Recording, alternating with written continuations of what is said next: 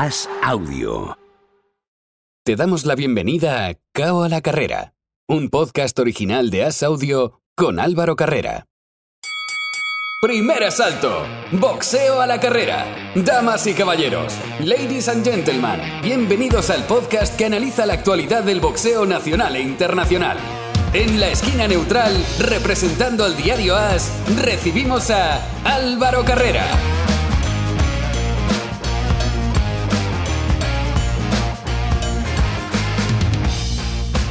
Nuestros ojos están en Reino Unido, en Inglaterra concretamente, porque allí tenemos el futuro de dos de los nuestros. Uno ya lo tiene hecho el trabajo, y es que Ilia Topuria el pasado fin de semana noqueó a Herbert en el UFC Londres, le costó, pero ganó y el fenómeno Topuria sigue imparable en la UFC. Mientras, más al norte, este sábado, en Leeds, Kiko Martínez defiende el Mundial IBF del peso pluma.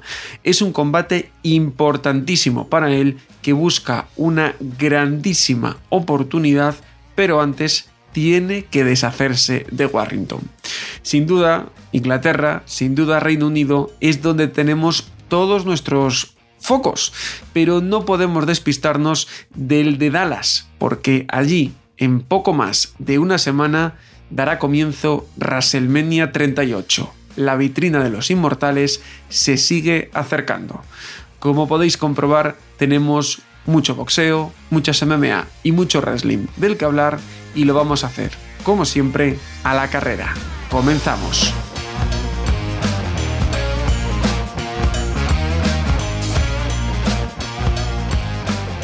Hola, ¿qué tal amigos? Bienvenidos a un nuevo episodio de Cao a la Carrera. Bienvenidos a este primer asalto, un asalto para hablar de boxeo y para entrar en semana de pelea, porque estamos en una semana muy, muy, muy especial, porque Kiko Martínez defiende el Mundial IBF del Pluma. Y como no podía ser de otra manera, vamos a dedicarle mucho tiempo a esa pelea al único campeón del mundo que tiene ahora mismo España. Para analizar todo lo que va a ocurrir esta semana, tengo conmigo a Oscar Zarzaín. Hola Oscar, ¿qué tal? ¿Qué tal Álvaro? ¿Cómo estás? Oscar, que no lo he dicho, que viene como siempre, como cada semana, patrocinado por Tape and Brab. Kiko Martínez defiende. Estamos a horas, todavía quedan días, pero ¿ya hay nervios o, tampoco te transmite muchos nervios? Luego vamos a escuchar a Tinin que me decía que estaba tranquilo, pero ¿cómo, cómo llevas tú la semana de pelea cuando Kiko hace una pelea tan tan importante? Bien, eh, hombre, nervios siempre, siempre hay, pero bueno, con, con Kiko está, está todo ya hecho como aquel que dice siempre lo, siempre lo, he considerado así, que Kiko ya está en una etapa de su carrera que todo lo que haga son, son extras, son bonus. Y la verdad que sí que hay un boxeador con el que se puede estar tranquilo es con Kiko. Ahora vamos a hablar de Kiko, vamos a escucharle, vamos a, dedicarle el tiempo a esa pelea contra Warrington, pero antes, obviamente, vamos a repasar lo que fue el fin de semana pasado, que se nos quedó bastante descafeinado. Hubo dos peleas de dos veladas de Provelum. El viernes, Osaki Foster se impuso por decisión unánime a Yakubov. Y el sábado, Sunny Edwards retuvo el IBF del Mosca por decisión unánime a Muhammad Wasim. Y Regis Prograis noqueó en seis asaltos a Tyron McKenna. De las dos peleas de Provelum, eh, casi lo más destacado es que Jack Caterral firma con Provelum, otro nombre más importante a, a Provelum. Buena victoria de Shaki Foster, que no lo tuvo nada fácil. Eh, sí que es cierto que fue una buena pelea. Y fíjate que Edwards me convenció un poquito más. No solía convencerme demasiado Sunny Edwards, pero en esta última pelea eh, quizá, no sé, empezó a encontrar un poquito eh, la línea que debe de seguir, porque es buen boxeador, pero tiene que dar espectáculo también. Sí, bueno, eh, lo que pasa es que creo que el rival estuvo muy a la altura y hizo todo lo que tenía que hacer, hasta guarreó un poco, le quitaron dos puntos y, le puso en bueno, determinados aprietos. O sea, realmente si ves las puntuaciones son bastante ajustadas y le suman los dos puntos que le quitan, está la pelea bastante pareja.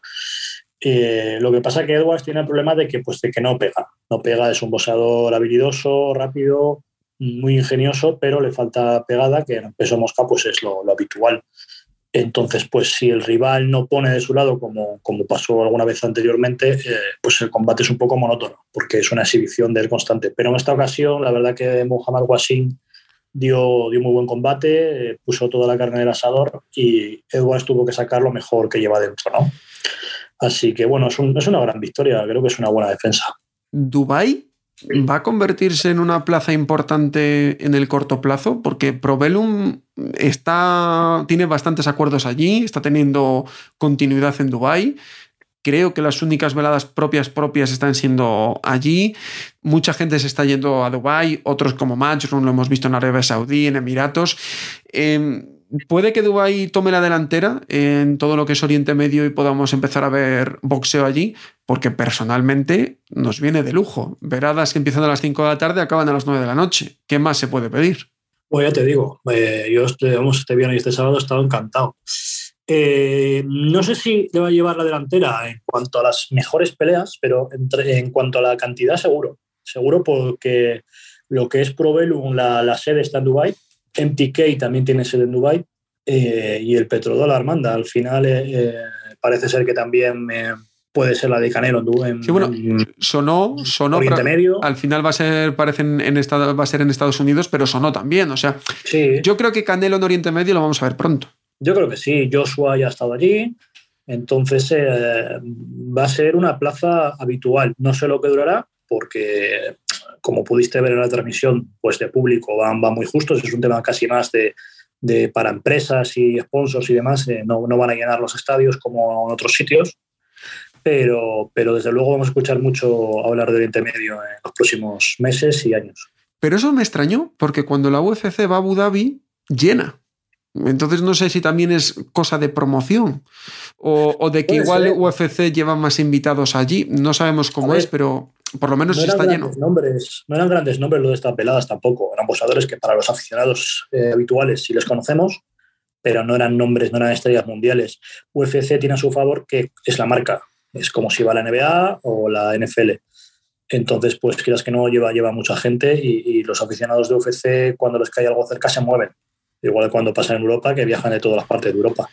Bueno, veremos, veremos a ver qué pasa con, con Dubai. Eh, fuera de esas veladas de Dubai, eh, antes de irnos a Estados Unidos, donde también hubo shows, Kenshiro Teraji se proclamó campeón mundial WBC del mini mosca al noquear en el tercer asalto a Masamichi Yabuki. Y además, en Londres, Oscar David Jam noqueó en un asalto a Oscar Metz para retener el Ebu. Otra defensa más y es que yo no sé hasta qué punto le merece la pena seguir gastando a sus promotores en el EBU. Quizá es el momento de, empezar a ranquearle con cinturones para que ir a por un mundial sea inevitable para el campeón. Mm, bueno, no sé en qué puesto estará en el consejo. Tiene que estar bastante arriba. Después de tres o cuatro defensas del EBU, tiene que estar bastante arriba. No, la verdad que no lo sé.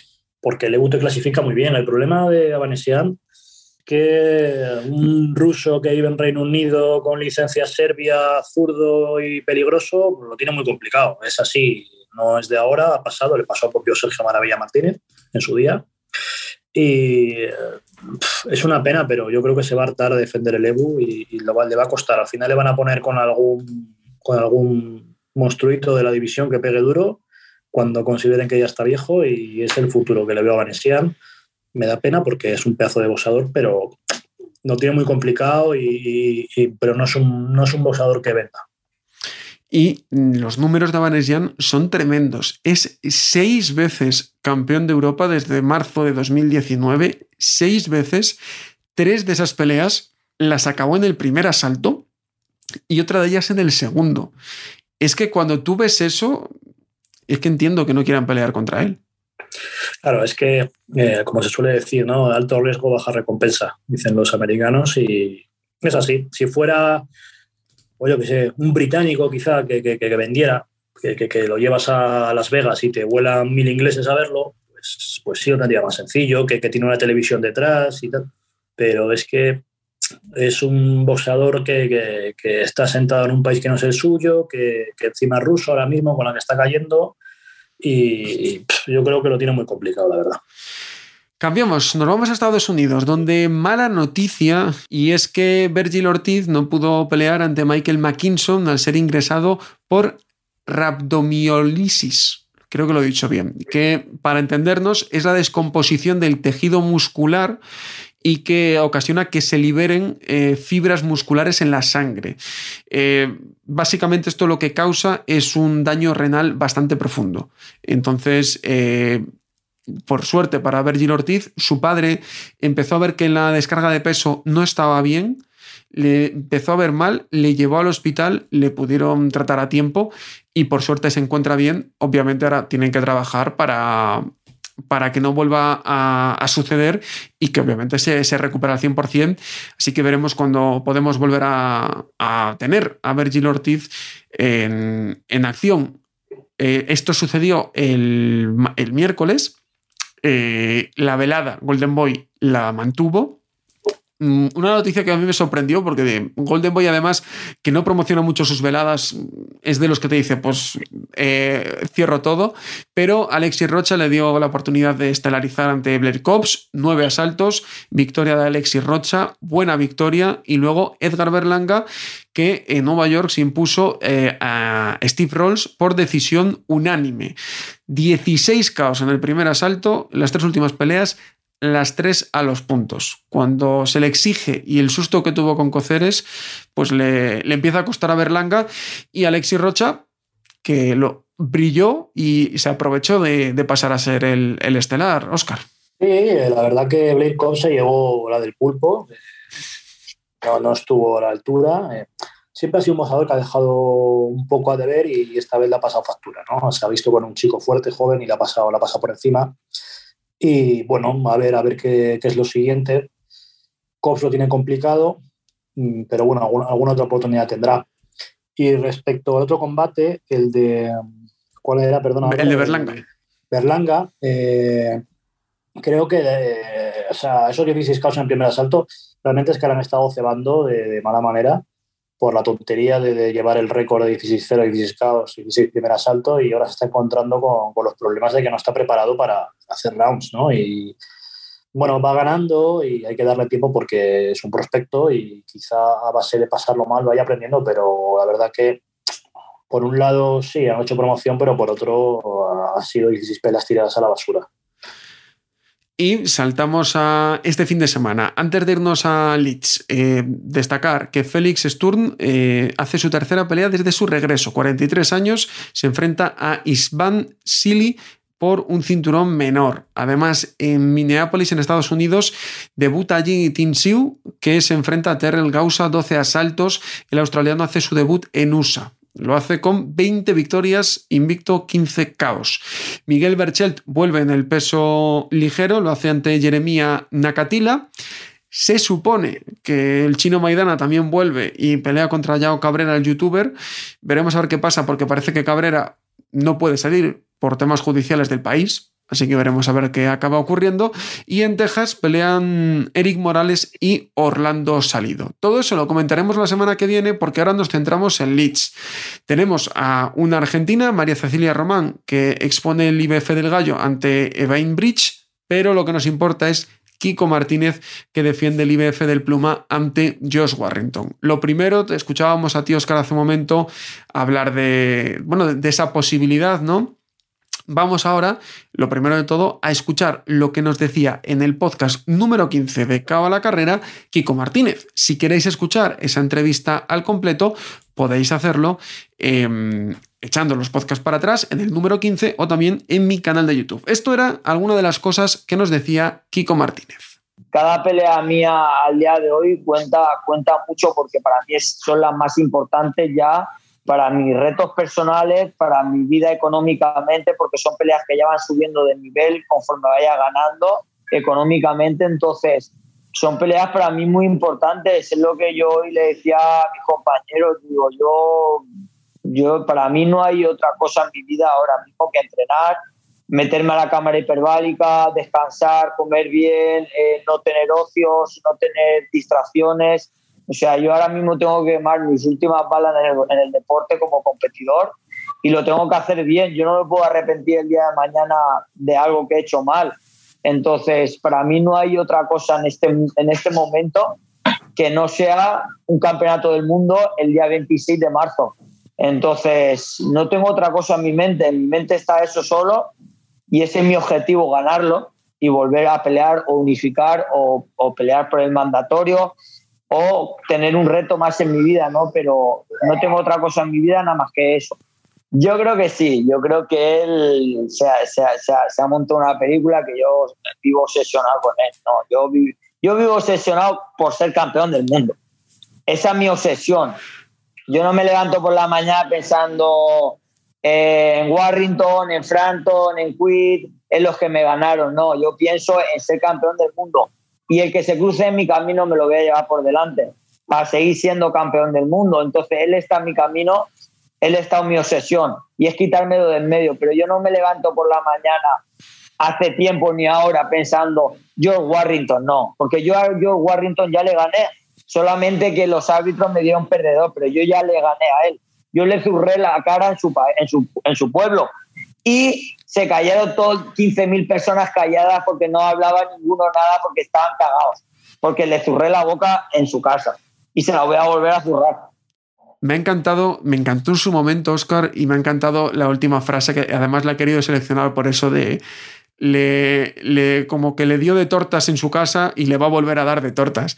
Kiko está súper confiado y sabe que es su momento, que, que, que, tiene que aprovecharlo. Sí, está viviendo su segunda juventud, digamos. Y, y bueno, vamos a ver, yo veo a la gente muy confiada, a los aficionados muy confiados, es, me alegro, pero yo creo que va a ser un combate duro. Eh, Warrington se la juega, puede ser el final de su carrera, está, está ante su público, va a llenar seguro porque vende, vende muchísimo. Y bueno, sobre todo lo que vamos a disfrutar es un ambiente de partido de fútbol que es maravilloso porque la primera pelea fue increíble. Eh, la grada, la cantidad de gente que había cantando parecía que estaba jugando el Leeds United. Y aquí seguro que va a volver a pasar lo mismo. Y bueno, yo le he visto de una forma a, a Warrington excepcional. Pero bueno, Kiko está físicamente igual de bien o más. Entonces, eh, vamos a ver qué sucede. Vamos a analizar esa pelea técnicamente y para ello vamos a charlar con uno de los entrenadores de Kiko Martínez, Tinín Rodríguez. ¿Qué tal, Tinín? Muy buenas. Muy buenas, Álvaro. ¿Cómo estás? Kiko Martínez es de esos boxeadores que da tranquilidad, ¿no? Eh, ¿Cómo, cómo vivís las horas previas? Porque, joder, yo ya lo he dicho, estoy atacado ya. Hombre, por eso le llamamos el capitán. Ya Kiko tiene mucho detrás, tío. Eh, Kiko ha estado en unos escenarios muy grandes, ha estado en mundiales, eh, en Irlanda, en Estados Unidos. Cuando digo Irlanda, que lo, lo nombro como, bueno, pues estuvo ahí eh, con, con Frampton, que fue un escenario tremendo, eh, a la comparación de Estados Unidos también, es otro gran escenario. Eh, quiero decirte que, que, que, el ring temblaba cuando la gente empezaba a, a, a gritar y, y, todas esas cosas, todos, pasar por es, todos esos escenarios, pues te hace ya normalizar un poco la situación. Y ya no te digo nada si encima, pues eh, en la madurez que tiene, consigue el título del mundo fuera, yendo de, eh, pues de, de, de, de, ¿cómo diría yo? ¿no? De, ¿Cómo denominamos? Vamos sí, a usar sí, el término inglés para ser fino. ¿no? Eso es, que mola más. Underdog. Y, y, bueno, pues imagínate, pues, y ya tiene una gestión y una capacidad para, para, para, estas cosas, para estas emociones tremendas. Así que por eso le llamamos el capitán. Está tan tranquilo y está, está con deseo de pelea más que. Es, es eso lo que, lo que yo diría, con deseo de pelea. Y, y además disfruta cada momento porque es más consciente en este momento de su carrera eh, que esto solo se vive una vez, está viviendo el sueño de que cualquier boxeador quisiera tener y lo vive y lo saborea el tío. Eh, yo, que te conozco bien, sé que eres de los de quitarle hierro a, a las situaciones, ¿no? Y, y, destensionar las cosas. Pero cuando estabais vendándole para la pelea de, de Galahad, eh, ¿erais vosotros los que le quitabais tensión o era él también el que transmitía tranquilidad y serenidad? Eh, bueno, pues eso de la tensión, eh, sobre todo en el último, en el último combate, eh, es que parecía presagiar que todo iba a salir bien, porque eh, en el vestuario pues yo estaba haciendo tonterías eh, que hacían gracia, Sergio se meaba de risa, Kiko igual, estamos todo el equipo muy tranquilo y parecía que íbamos, no sé, mm, a, camino a la excelencia, o sea, estábamos muy seguros. Kiko además entró en ese combate en un estado de flujo, que es el estado de flujo suelen entrar los artistas, los deportistas, que es un estado muy, eh, muy trascendental en, en, una persona porque define cuando ya tienes cierta madurez, estás en tu, en tu deporte o los artistas, en, ya sean en la pintura o en la música, y logran obtener la mejor versión de sí mismo porque es como algo que tú te ves desde fuera y nosotros, muchas veces que somos capaces de ver mejor que el boxeador desde fuera, ni nosotros lo veíamos mejor que Kiko. Kiko lo veía en ese estado de flujo todo. Así que fue una tranquilidad en aquel combate que fue tremenda y la vamos a reproducir en este combate también. ¿Y cómo llega físicamente Kiko a esta pelea? Porque sabemos que a, entreno y a cuidados para llegar al 100% nadie le gana, pero con todas las batallas que lleva, ¿es imposible llegar al 100%? No, que va hasta el 100% y, y es que el ingrediente adicional que tiene Álvaro es que todo lo hace siempre igual, porque lo hace muy bien, pero es que encima es, eh, esta preparación lo hace siendo campeón del mundo. Entonces, cuando tú te levantas por la cama y dices, soy Kiko Martínez, campeón del mundo, cuando vas al gimnasio y vas a hacer un sparring, dices, este chico va a hacer contra un campeón del mundo. Y entonces eso, ese es el aliciente y el ingrediente adicional que tiene ser campeón. ¿Y la primera pelea con Warrington, cómo la recuerdas? La primera pelea con Warrington la recuerdo que eh, arrancó como difícil, como veía yo que era un boxeador muy complicado, pero en el momento que llegó la derecha de Kiko abajo, empezamos a trabajar, eh, a insistir y a incidir con la derecha abajo y empezó a darse todo muy, muy bien. Para nosotros, yo creo que también para ti, Álvaro, eh, creo que ganó Kiko en la primera pelea. Sí. Pero sí que vimos un Warrington muy, muy sucio. ¿Te acuerdas que le hizo un chichón en la cabeza? Le metió el codo, le metió la cabeza, eh, le metió amarres. Y en esta, pues nos esperamos, debido a cómo lo hizo con Mauricio Lara, porque se estaba propiciando casi el caos. Pues yo creo que aquí, con el miedo que tiene a su quijada, o bueno, más que miedo, creo que miedo no, es una palabra que no es acertada la que he dicho, sino respeto, ¿no? Yo creo que es la acertada.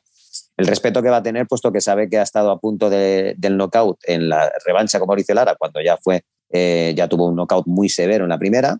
Así que yo creo que va a estar aquí más sucio que nunca y si se tiene que borrar del mapa y dar un no contest, como hizo con Mauricio Lara, para darnos un cabezazo y mandarnos antes del cuarto asalto por el reglamento, también lo tendrá que hacer. Está preparado para todo lo, lo maquiavélico.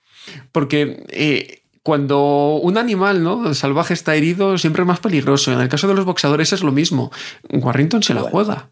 No puede permitirse otra, otra cosa que no sea ganar. Y quien pueda pensar que, viene muy, muy diferente a la primera porque viene ya semi-retirado, se equivoca, porque es súper joven y es un buen boxeador. Es un buen boxeador y yo creo que todavía tiene mandíbula y quijada para aguantar, porque con Mauricio Lara eh, no fue noqueado, iba todo camino a ello, pero aguantó palos muy gordos. Y si los aguantó es que todavía tiene, no es un hombre que cuando le tocaron se, cayera, sino que es que aguantó.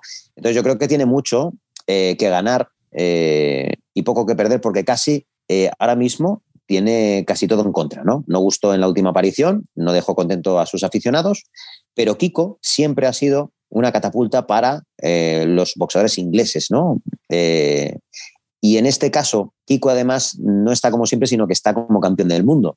Así que en este caso eh, puede ser otra vez para él, que no va a ser así. Él puede pensar que Kiko, más que nunca, le puede ayudar a salvar su integridad, en este caso su nombre, ¿no? Su legado. Ojalá que no sea así. Que no ocurra, ocurra lo contrario y que Kiko se mm. lleve esa victoria. Tinín, como siempre, un placer. Muchas gracias, Álvaro. Un placer. Yo tengo la confianza también, Oscar, eh, lo hablaba ahí también con Tinim, tengo la confianza en, Kiko, pero quien mate a, Warrington, como le decía Kiko, se equivoca, y lo decías tú hace un momento. Eh, va a ser una pelea más complicada de lo, que, de lo que pueda parecer. Eh, quien piense que va a llegar un golpe y se va a caer Warrington, creo que está muy equivocado. Bueno, a puede pasar, ¿no? Puede pasar que Kiko llegue y en frío le conecte con toda la potencia que tiene Kiko y lo, y lo noquee pero también puede pasar que Warrington, mm, Kiko sabemos que es un diésel, que entra poco a poco en pelea y que le sorprende los primeros asaltos y igual no le noquea, pero igual ya le deja tocado para el resto del combate. Y no hay que olvidar además que Kiko lleva 18 años de profesional, casi 60 combates, mm, la mayoría al más alto nivel y cada, cada golpe y cada pelea ya que, como te decía al principio, es un bonus, es, es un extra y, y, en cualquier momento se puede acabar. Entonces, bueno, yo confío mucho en él, conocemos muy bien a, Warrington, también conoce a Kiko, lo de, en el documental de Matchroom ¿no? lo, lo dice, ¿no? Que, es un pequeño bastardo, más o menos dice, en el sentido de que es eh, muy duro de, pelar y muy difícil como, como oponente. Y, bueno, ya la verdad que yo estoy nervioso porque, mm, aparte que nunca me suelo poner nervioso, eh, con Kiko se puede ir al fin del mundo pero creo que tenemos muchas posibilidades. Una pelea 50-50. Hay muchos ingleses, lo puedes ver en redes sociales, que están con Kiko, que creen que va a ganar Kiko, que eso mm, rara vez ocurre. Y, bueno, vamos, vamos a ver. No, no, no, me quiero adelantar ni dar un resultado porque como yo no haya visto de todo, cualquier cosa puede pasar. Pues vamos precisamente ahí, a pulsar la opinión en Inglaterra. Y para eso contamos con el periodista Ben Jacobs. Hola Ben, ¿qué tal? Muy bien, gracias Álvaro. ¿Y tú qué tal? Yo no sé tú, pero yo tengo muchísimas, muchísimas ganas de volver a ver a Kiko en Inglaterra. ¿Cómo está el público inglés ante su combate contra Josh Warrington? Bueno, eh, creo que la gente está emocionada por ver eh, esta pelea con, con Warrington después de lo que hizo Kiko la última vez que estuvo aquí en su última pelea. Em, va a ser muy interesante y hay cuestiones en la carrera de, Josh Warrington ahora, así que es, es una pelea súper importante. Lo decías tú, decías varias cosas que quería tratar contigo, pero lo primero, ¿se recuerda la, primera pelea entre, entre, los dos, entre eh, Warrington y Kiko? ¿Cómo, cómo lo hace la gente? ¿Qué, qué memoria tiene de, ese combate? Bueno, la primera pelea fue, fue muy cerrada, al menos para mí. Eh, he hablado con gente de España que vio ganar a, a Kiko y em, fue una pelea importante para la carrera de Josh Warrington porque después de, esa victoria em, él ganó el título mundial, ¿no?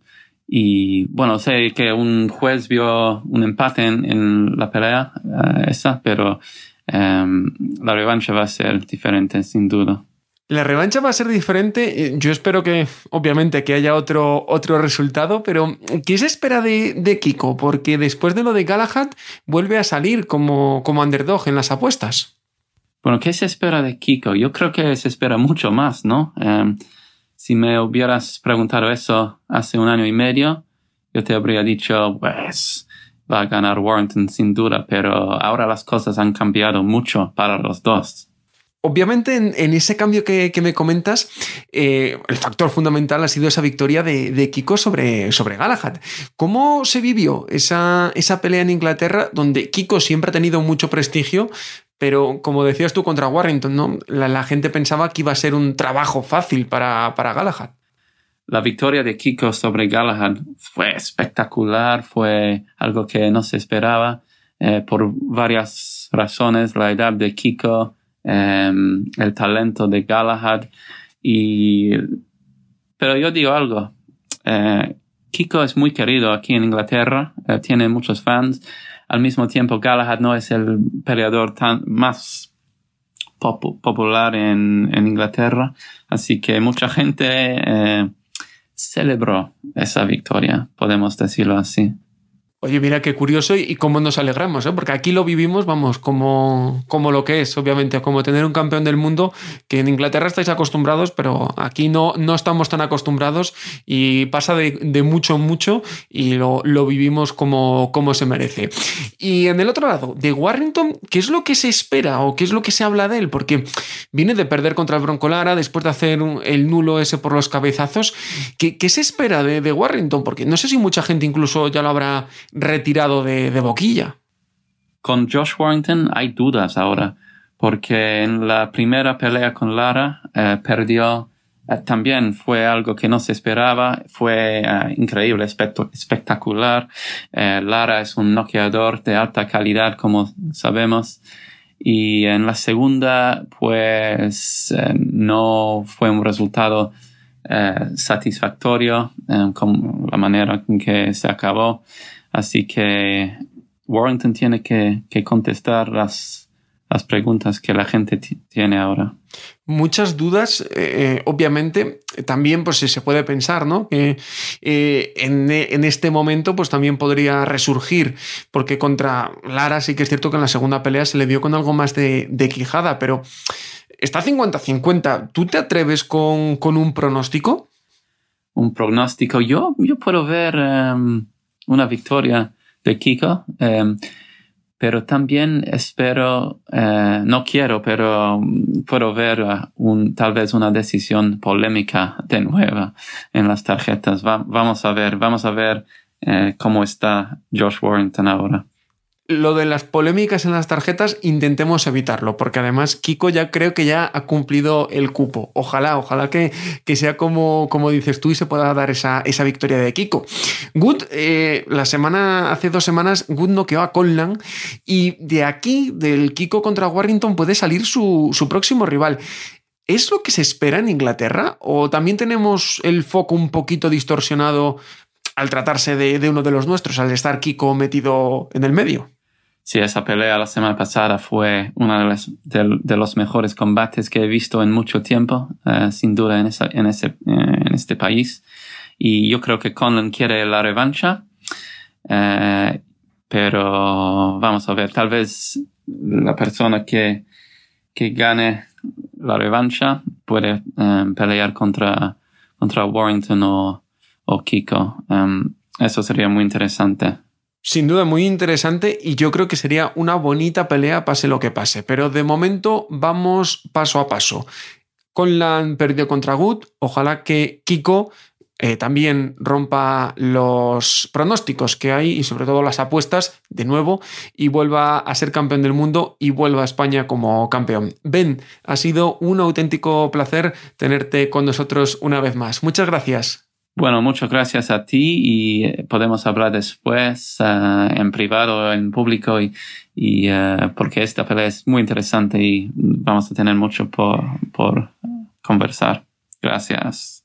Previa larga, con muchos protagonistas, Oscar, la ocasión lo merece no te vamos a pedir que te mojes porque obviamente sabemos de cómo nos mojaríamos tú y yo en, en este combate, pero eh, para que la gente lo, lo conozca también y, conozca un poco más al, al Oscar de, del boxeo, cuando dices, no soy de los que se me suele poner nervioso, ¿cuál es el momento de más tensión para ti en una semana de pelea? Ah, justo antes de empezar la pelea, el minuto antes, eh, yo creo que componerte nervioso un minuto antes de que empiecen las cosas es suficiente.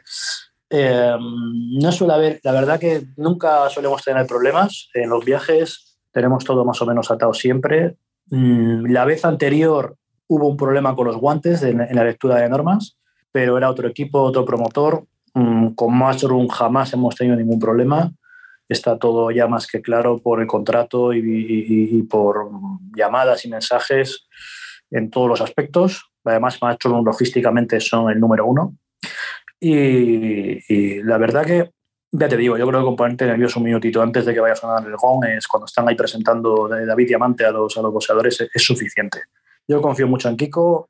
De hecho, creo que los únicos que hemos confiado en Kiko estos últimos años hemos sido la gente que está a su alrededor, porque a Kiko lo han dado por muerto los últimos siete años. Y bueno, solo espero que, consiga la victoria porque lo siguiente puede ser ya para encumbrarle como el mejor boxeador español de todos los tiempos. Veremos a ver qué sucede. Obviamente, toda la suerte del mundo para Kiko Martínez, que todos estaremos nerviosos y pendientes este próximo sábado. Un sábado en el que As estará presente en Leeds durante toda la semana y tendremos una buena noticia, una noticia a mí me parece muy chula que creo que, que, va a ser muy novedosa y que os desvelaremos en el próximo podcast y que lo podréis ver no mucho más adelante. O sea que en breve conoceréis todo y el motivo por el que vamos a Leeds a esta pelea, obviamente además de por ver a, Kiko Martínez defender el, Mundial. Para ir cerrando, aunque aún nos queda un poquito, que todavía tenemos un protagonista, lo hacemos con yo creo que las dos noticias de la semana. La más importante llega desde Ucrania. Los equipos de Vasil Lomachenko y Oleg Usyk habían estado gestionando con el gobierno de Ucrania que eh, ambos pudiesen salir del país. Hay que recordar que ambos estaban fuera, pero cuando empezó la invasión de Rusia, eh, los dos decidieron acudir al frente y ahora mismo, al estar en ley marcial y al estar en, en una guerra, los dos tienen que estar porque son eh, personas en edad militar. Pues bien, habían conseguido que ambos pudieran salir, algo que podía ser pues, muy importante también para la moral de, del país, verlos defender el país, verlos ganar, pero eh, la última palabra era de ellos. Hemos escuchado este lunes a eh, Eddie decir que cree que el Usyk Joshua podrá ser en el mes de junio. De momento, a la hora eh, de este lunes en la que estamos grabando este podcast, de momento no va, no hay una declaración oficial de Oleg Usyk. Simplemente hay esas palabras de Eddie Hearn. Por otra parte, Basil Lomachenko sí que ha hablado este mismo lunes y ha dicho que se queda, que cree que hace más falta en Ucrania y que se va a quedar. George Cambosos, que iba a ser su rival el 5 de junio, ha puesto un tuit y ha, eh, pues, ha elogiado el valor y la valentía de, de, Lomachenko y también ha anunciado que las negociaciones se reactivan con Devin Haney que salvo que haya pues alguna lesión de por medio o algo muy raro, será su rival en Australia el próximo 5 de junio. Por tanto, por ese lado quedan las noticias sobre Usyk y sobre Lomachenko y por el otro lado, la semana pasada Premier Boxing PBC anunció su calendario para los próximos meses. En él, el día 9 de abril, tendremos un español que ya está con nosotros, Sergio García. Hola Sergio, ¿qué tal? Hola, buenas. Qué ganas tenía yo de hablar contigo y qué ganas tenía ya de verte de nuevo en, en acción. Eh, nos supo a, a, poco, a todos, ¿no? Un poco el, el, combate contra Fundora. ¿Qué sensaciones tuviste tú?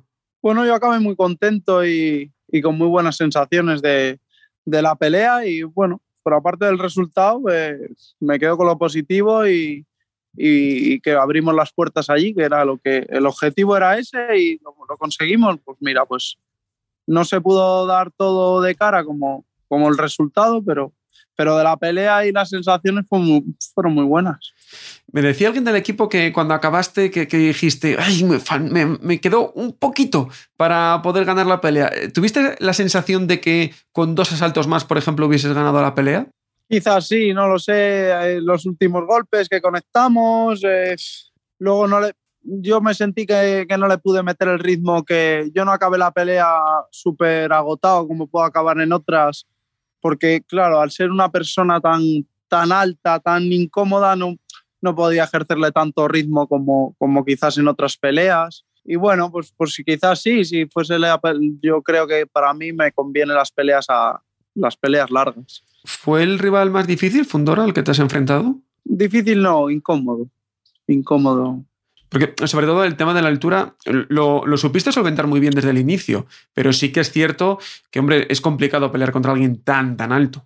Claro, tienes que andar con los amagos, tienes que, que andar un poco, pues, es, es, diferente. Luego también era zurdo, al final tenía un poco todo, todo así en contra a lo, a lo habitual, ¿no? A pegarte con un diestro de tu altura, pues un zurdo de dos metros. Y ya no de dos metros, porque hay gente de dos metros que, que están compensados, pero él, él no está compensado. Él tiene los brazos súper largos, eh, al final tiene más alcance, más, es más incómodo. Y fuera del combate, ¿qué tal la experiencia? Porque tú has dominado en Europa, has peleado también en Reino Unido contra Chisman, pero te fuiste a la Meca, te fuiste a Estados Unidos. ¿Qué tal la, la experiencia en Estados Unidos, en una ciudad como Los Ángeles, en un lugar como el Staples Center? Bien, bien, la verdad que muy bien. Que bueno, yo me, me sentí muy cómodo normalmente soy una persona que, que no me pongo nerviosa, que, no, que, estoy tranquilo y que, que, lo sé solventar bien en, esas situaciones. No, no, es algo que vea el escaparate y, me eche para atrás, al contrario, ¿sabes? Eh, me siento cómodo y, y bueno, yo, yo, creo que, que es, es, la sensación que doy. Luego no sé cómo se verá desde fuera. Samson Leukovic, que es el hombre que está guiando tus pasos del otro lado del charco, te prometió cuando acabó el combate que, que ibas a volver. Lo ha cumplido. Eh, creo que al final es lo que decías, ¿no?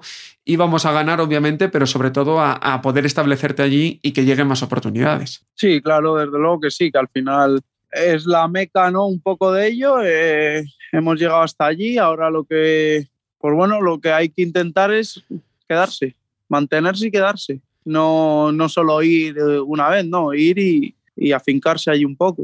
Y para quedarse, importante esta próxima pelea del día 9 de abril contra el ex campeón del mundo Tony Harrison.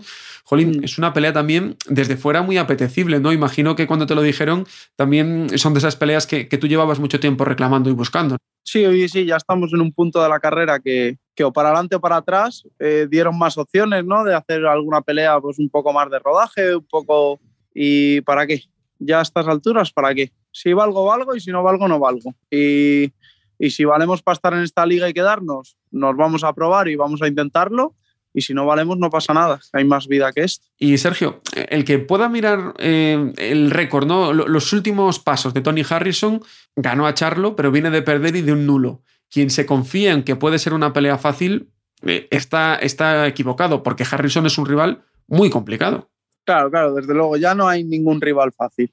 Yo creo que a este nivel ya no, no hay ningún rival fácil, ha sido campeón del mundo por algo, ha sido el único que ha ganado a Charlo por algo. Luego ha perdido la revancha con él, bueno, es una revancha. El otro día que ha hecho un nulo, mm, indiferentemente ya de, esos resultados, eh, a estas alturas no, ni es un tío que esté retirado, ni hay que darle el valor que tiene y hay que ser consciente de ello. ¿Qué es lo más peligroso que tiene Tony Harrison? Yo creo que la rapidez y la explosividad que tiene. La pelea contra Fundora, eh, ¿crees que, te, que ha sacado una versión mejorada de Sergio? ¿Crees que cuando vayas contra Harrison veremos evoluciones en, tu boxeo? Sí, hombre, desde luego que, en cada pelea intentamos mejorar y nos adaptamos a cada, a cada rival. Entonces, este rival es otro rival diferente. No, estamos entrenando para él y, y, intentando mejorar para él. Eh, mm, luego ya mejor, eh, no sé qué, cómo decirte, eh, tampoco voy a conseguir nada que, que, ya no tengo. Si no soy una persona que, que pegue un golpe y tira al tío, no lo voy a conseguir ahora después de 35 peleas. Si soy una persona que te pego 1200 golpes y te agobio y te pongo la cara súper marcada y súper eso ya lo tengo, entonces lo voy a potenciar, no, no voy ahora a descubrir la pólvora, ni, no, tienes que conseguir pegada, no, con eso naces, lo tienes, no lo tienes, pero tú igual pegas un golpe y, tiras al tío y yo te doy 250 golpes y te pongo la cara así. Eso es cada, cada uno, ¿sabes? Pues Sergio, te agradezco mucho tu tiempo con nosotros que vaya muy bien en esa pelea con Harrison y que llegue la primera de muchas victorias en Estados Unidos. Pues ojalá que sí y que sigamos haciendo estas entrevistas y, y siga allí, siga allí la liga. Vaya mes de abril que nos espera Oscar con Sergio, con Sandor Martín la próxima semana, eh, con Kiko, obviamente este fin de semana. Tenemos fines de semana por delante muy apasionantes, con grandes combates para los nuestros. Sí, la verdad que llevamos ya unos añitos que, por fin el boxeo español está a nivel internacional dando que hablar. Tenemos buenos representantes. Y Sergio García pues está otra vez con una gran oportunidad de, volver a estar ahí en la, en la, pomada de los grandes nombres de Super Welter. Vamos a ver sobre todo qué hace también Tinsiu este fin de semana, como has dicho antes, que es otro de los, de los que viene empujando. Y, Sergio tiene una pelea complicada, es el boxeador, yo creo que es el boxeador más, eh, por lo menos con, con, historial más importante que ha tenido enfrente, un ex campeón mundial unificado. En Estados Unidos corre el rumor de que no está en su mejor momento, pero eh, fíjate tú, ¿no? De, un tío tan rápido, tan, tan más alto que Sergio otra vez, no, no, tanto como Fundora, con la experiencia que tiene y que también se la juega. Así que va a estar muy interesante el combate. Y eh, decíamos que Premier Boxing ha anunciado sus peleas con Showtime. Eh, destacar 16 de abril Errol Spence contra Ugas, el 14 de mayo Charlo contra Brian Castaño, Lemie contra Benavides el 21 de mayo, 28 de mayo otra de las citas en rojo, Gervonta Davis contra Rolly Romero, 4 de junio Fulton Dani Román, 18 de junio finalmente Germán Charlo, que peleará contra Suleki. No hubo finalmente acuerdo con Jaime Munguía, que comentábamos la semana pasada. Y 9 de julio, Mancasayo contra Rey Vargas por el WBC del peso pluma. Esas son las fechas que nos ha dado Premier Boxing en su, en su asociación con eh, con Showtime. Y con esto ponemos el punto final por esta semana. Oscar, la próxima semana más y ojalá que contando una victoria de Kiko Martínez. Ojalá, crucemos los dedos. Y a vosotros, a los que estáis del otro lado, gracias por seguir la actualidad del boxeo una semana más en Cabo a la Carrera. Ahora nos vamos a las MMA y al wrestling y si no, nos volvemos a escuchar en una semana para hablar, como siempre, de boxeo y hacerlo a la carrera. Chao, chao. Segundo asalto. MMA a la carrera. Turno para el choque estelar de la velada. Turno para que el diario As se enfrente al análisis más completo de las artes marciales mixtas. En el córner tenemos a Álvaro Carrera.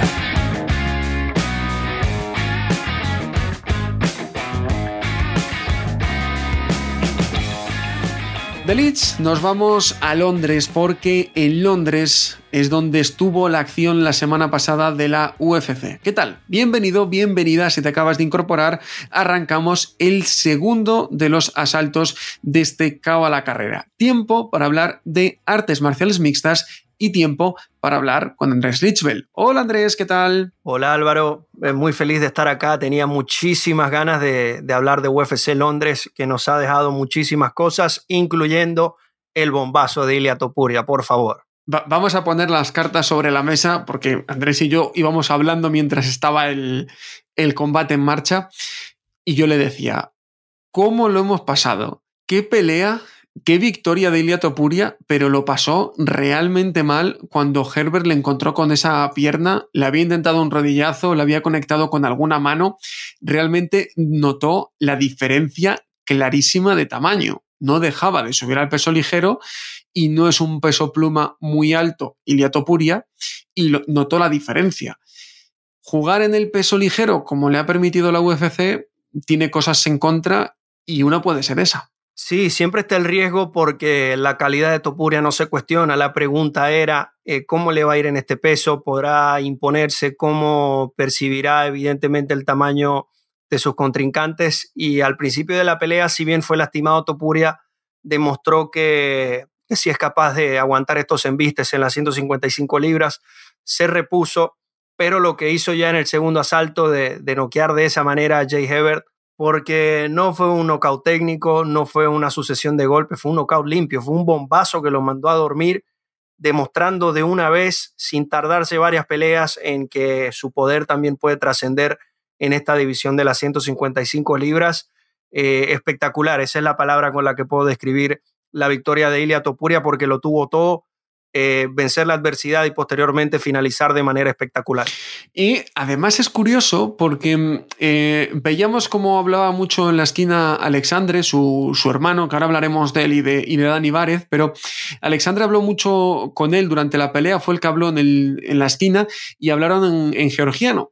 Y el periodista Georgi Kokiesvili, que sabe un montón de UFC y controla un montón a los, a los atletas georgianos, eh, en Twitter, he compartido el, hilo en, mi Twitter, eh, cuenta en un hilo todo lo que le ha dicho, todo lo que le fue diciendo Alexandre a Ilia durante la pelea.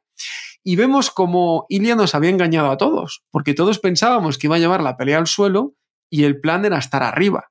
Fue un plan arriesgado, pero luego yo creo que fue puro orgullo de decir, tú me has tirado al suelo, te voy a ganar en tu, en tu campo, y lo que es innegable es una cosa, Ilia Topuria tiene quijada, tiene madera de campeón, porque qué bien él aguantó sentado esperando cuando podría haberse encontrado a un Herbert que fuese al Gran Pound, y él esperó, aguantó y supo dormir la pelea, y después tiene una pegada descomunal un tipo mucho más grande que él, cómo lo desconecta con una mano. Confía tanto en su mano que no le importa cobrar, porque se lleva un golpe, pero porque sabe que ese volado va a entrar y va a ser letal. O sea, es tremendo la maza que tiene la mano derecha. Y el aspecto que, más me llama la atención, ¿no? 25 años tiene Ilia Topuria, apenas, y con la madurez que, que pudo llevar la pelea y la sacó, porque a esta edad muchos peleadores se pueden desesperar, evidentemente cuando las cosas no, no van bien o cuando se es lastimado de esa forma. Ilia hizo todo bien como un veterano y lo que quiero decir con esto es que si estamos viendo esta versión de Ilia Topuria a los 25 años y es un animal, es un monstruo en el muy buen sentido de la palabra, imagínese todo lo que todavía puede mejorar porque está, eh, yo lo digo acá, el, prime de Ilia Topuria todavía está lejos, su, techo está lejos. Y si ya nos está demostrando este nivel, nada más imagínese hasta dónde puede llegar. Es increíble la, exhibición que dio porque de momento lo habíamos visto mover las cosas fuera de la jaula, pero en la jaula mm, hacer su trabajo. Pero yo creo que los luchadores, eh, donde de verdad se demuestran es en acciones como, como la de este sábado. Lo pasó mal, supo rehacerse y supo ganar. Y después, eh, podrá gustar más o menos, pero él tiene un plan y lo siguió a la perfección.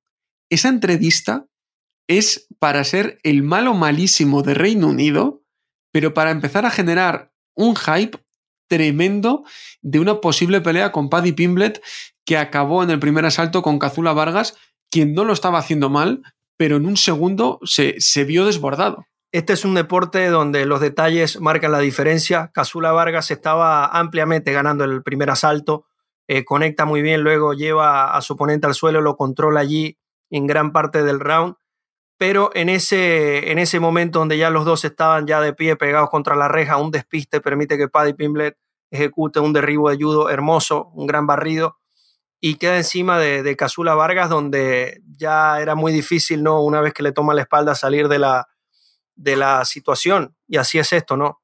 Un detalle, un segundo, un descuido te puede eh, perder la pelea, pero Paddy Pimblet encendió a la grada y lo que ya hablamos la semana pasada, ¿no? Después de todo lo que pasó, de todo lo que se habían dicho Pimblet y, y Topuria, luego la escena donde, donde se dicen unas cosas y Topuria le lanza, creo que fue un sanitizer o algo, y se han venido diciendo cosas. Yo creo que si ya ellos dos obtuvieron el triunfo, eh, la pelea está vendida. Puede ser un main event de cualquier Fight Night, pero hay un, hay un asunto interesante y es ver si la UFC está dispuesto a desde ya emparejar a dos de sus futuras estrellas, porque es claro que la empresa quiere aumentar y quiere subir estos dos chicos, conociendo el potencial que tienen. Entonces está, está eso, ¿no? Sabemos que es una pelea que se va a vender, sabemos que va a ser un peleón, porque ya hay un, antecedente importante, además del hecho de que los dos son muy buenos, pero también está el aspecto de ver si la UFC desde ya quiere, quiere, ¿sabes? Uno de los dos va a tener que perder. Entonces, perder a una de las futuras estrellas ahí o, dañar un poco su imagen, no sé si está los planes. La mejor pelea que pueda haber ahora mismo para a Topuria, yo creo que es la de Paddy. Pero creo que para Paddy no. Y me explico. Creo que tiene, es un chico que tiene mucho futuro, que a mí me cae, no por lo de Ilia, pero por el tipo de personaje que ha actuado, me cae horriblemente mal, eh, pero muy, muy mal. Pero entiendo su personaje. Y creo que a él no le vendría bien porque creo que es peor luchador que sí. Topuria. Dentro de que es muy bueno. O sea, dentro de que es de muy buena calidad, creo que es peor que Ilia Topuria. Y pienso que a Topuria sí le vendría bien esa pelea, pero a Paddy no. Primero, porque es que Ilia está rankeado en el peso pluma. Y eso es un debe que va a tener si, cuando pelee en el peso ligero. Y después, creo que Paddy tendría más que perder que, que ganar. Y pienso que quizá eh, UFC pueda alargarlo. Lo veo más así.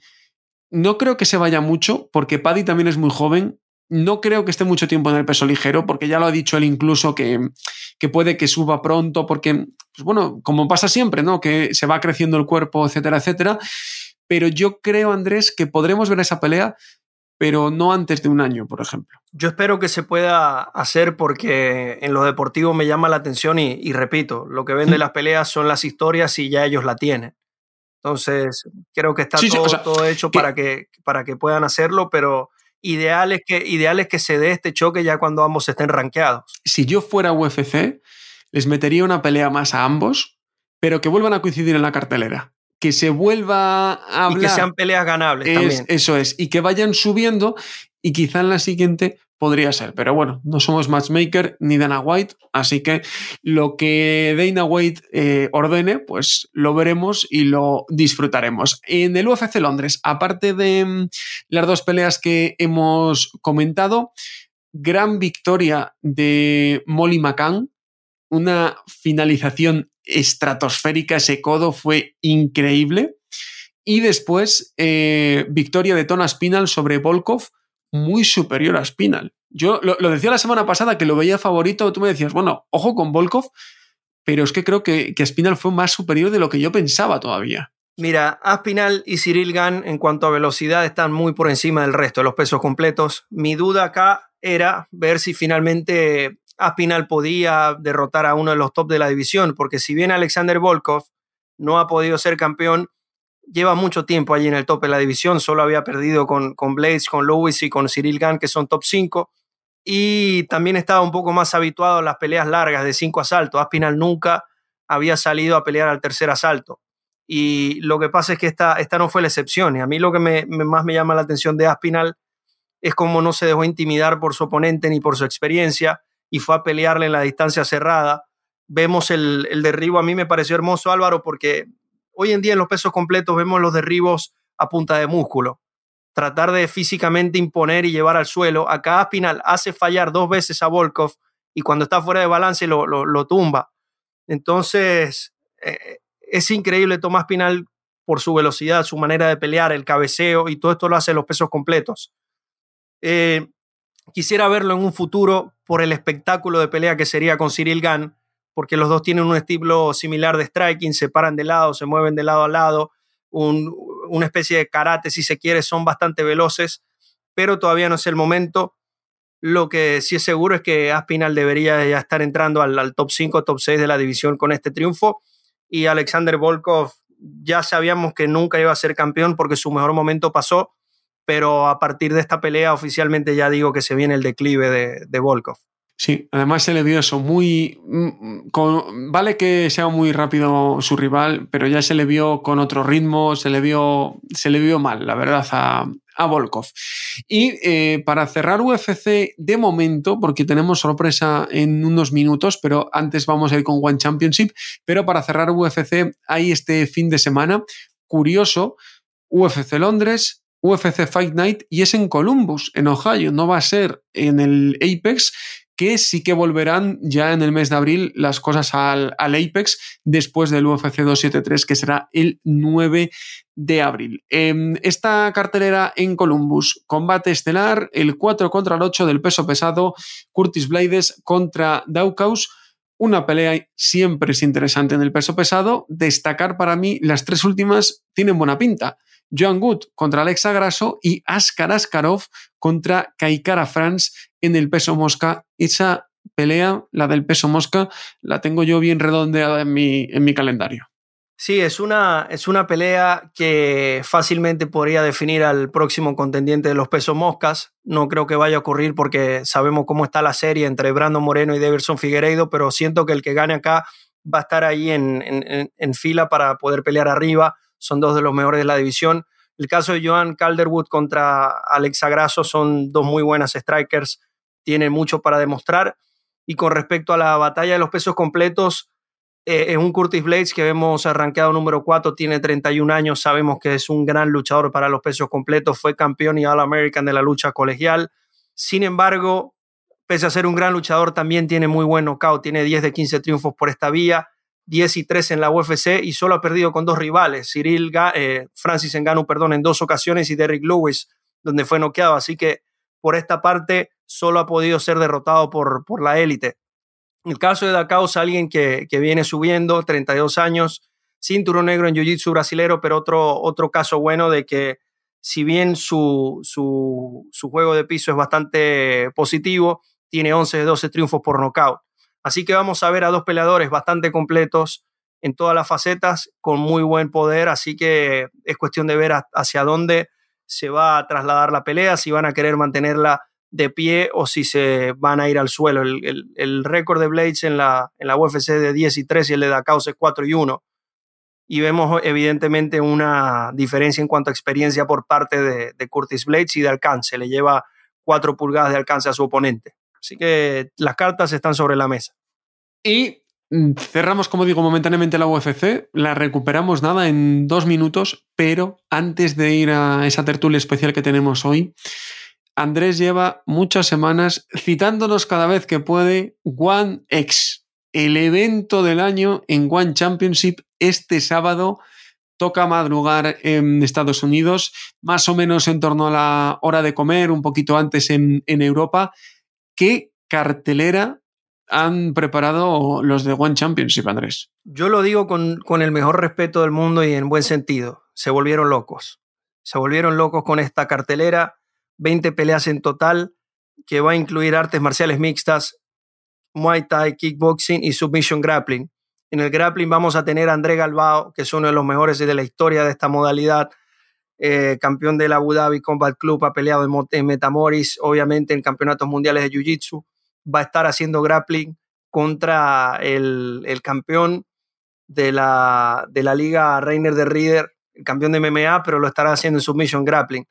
Vamos a tener, que esta es la pelea que, que yo más quiero ver, Roktan, que es el campeón de Muay Thai, para muchos el mejor hoy en día en el mundo, tailandés, se estará enfrentando a Dimitrios Johnson. La cuestión es que será una batalla de reglas especiales, algo que, que no he visto en mucho tiempo. Son cuatro asaltos, se empieza en Muay Thai, luego MMA, luego Muay Thai, luego MMA, con guantes de MMA en una, en una, en un cage, en una, en una reja. Jaula. Sí, en una jaula. Y acá lo interesante es ver qué tanto puede aguantar Dimitrios Johnson en el Muay Thai y si sobrevive, ahora la pelea va a estar en su terreno, va a poder usar derribos, va a poder usar todo, todo lo que incluye las MMA. Entonces vamos a ver a dos grandes atletas compitiendo en esa modalidad. En total vamos a tener cinco peleas de campeonato mundial. El campeonato mundial del Atomweight, por ejemplo, Angela Lee contra Stem Fertex, que ganó el Grand Prix para ganarse este derecho. Adriano Moraes también va a estar defendiendo nuevamente tras noquear a Dimitrios Johnson el campeonato de peso mosca. Vamos a ver una pelea entre leyendas japonesas como lo son Shin Yaoki y Yoshihiro Akiyama. Eh, a ver, de, principio a fin veo nombres en diferentes modalidades. John Wayne Parr también, uno de los mejores kickboxers y peleadores Muay Thai de la historia, hará su pelea de retiro buscando su victoria número 100. Hay de todo, Álvaro. One X el día sábado, un gran cartel donde, repito, One Championship ha puesto toda la carne en el asador para celebrar sus 10 años como empresa.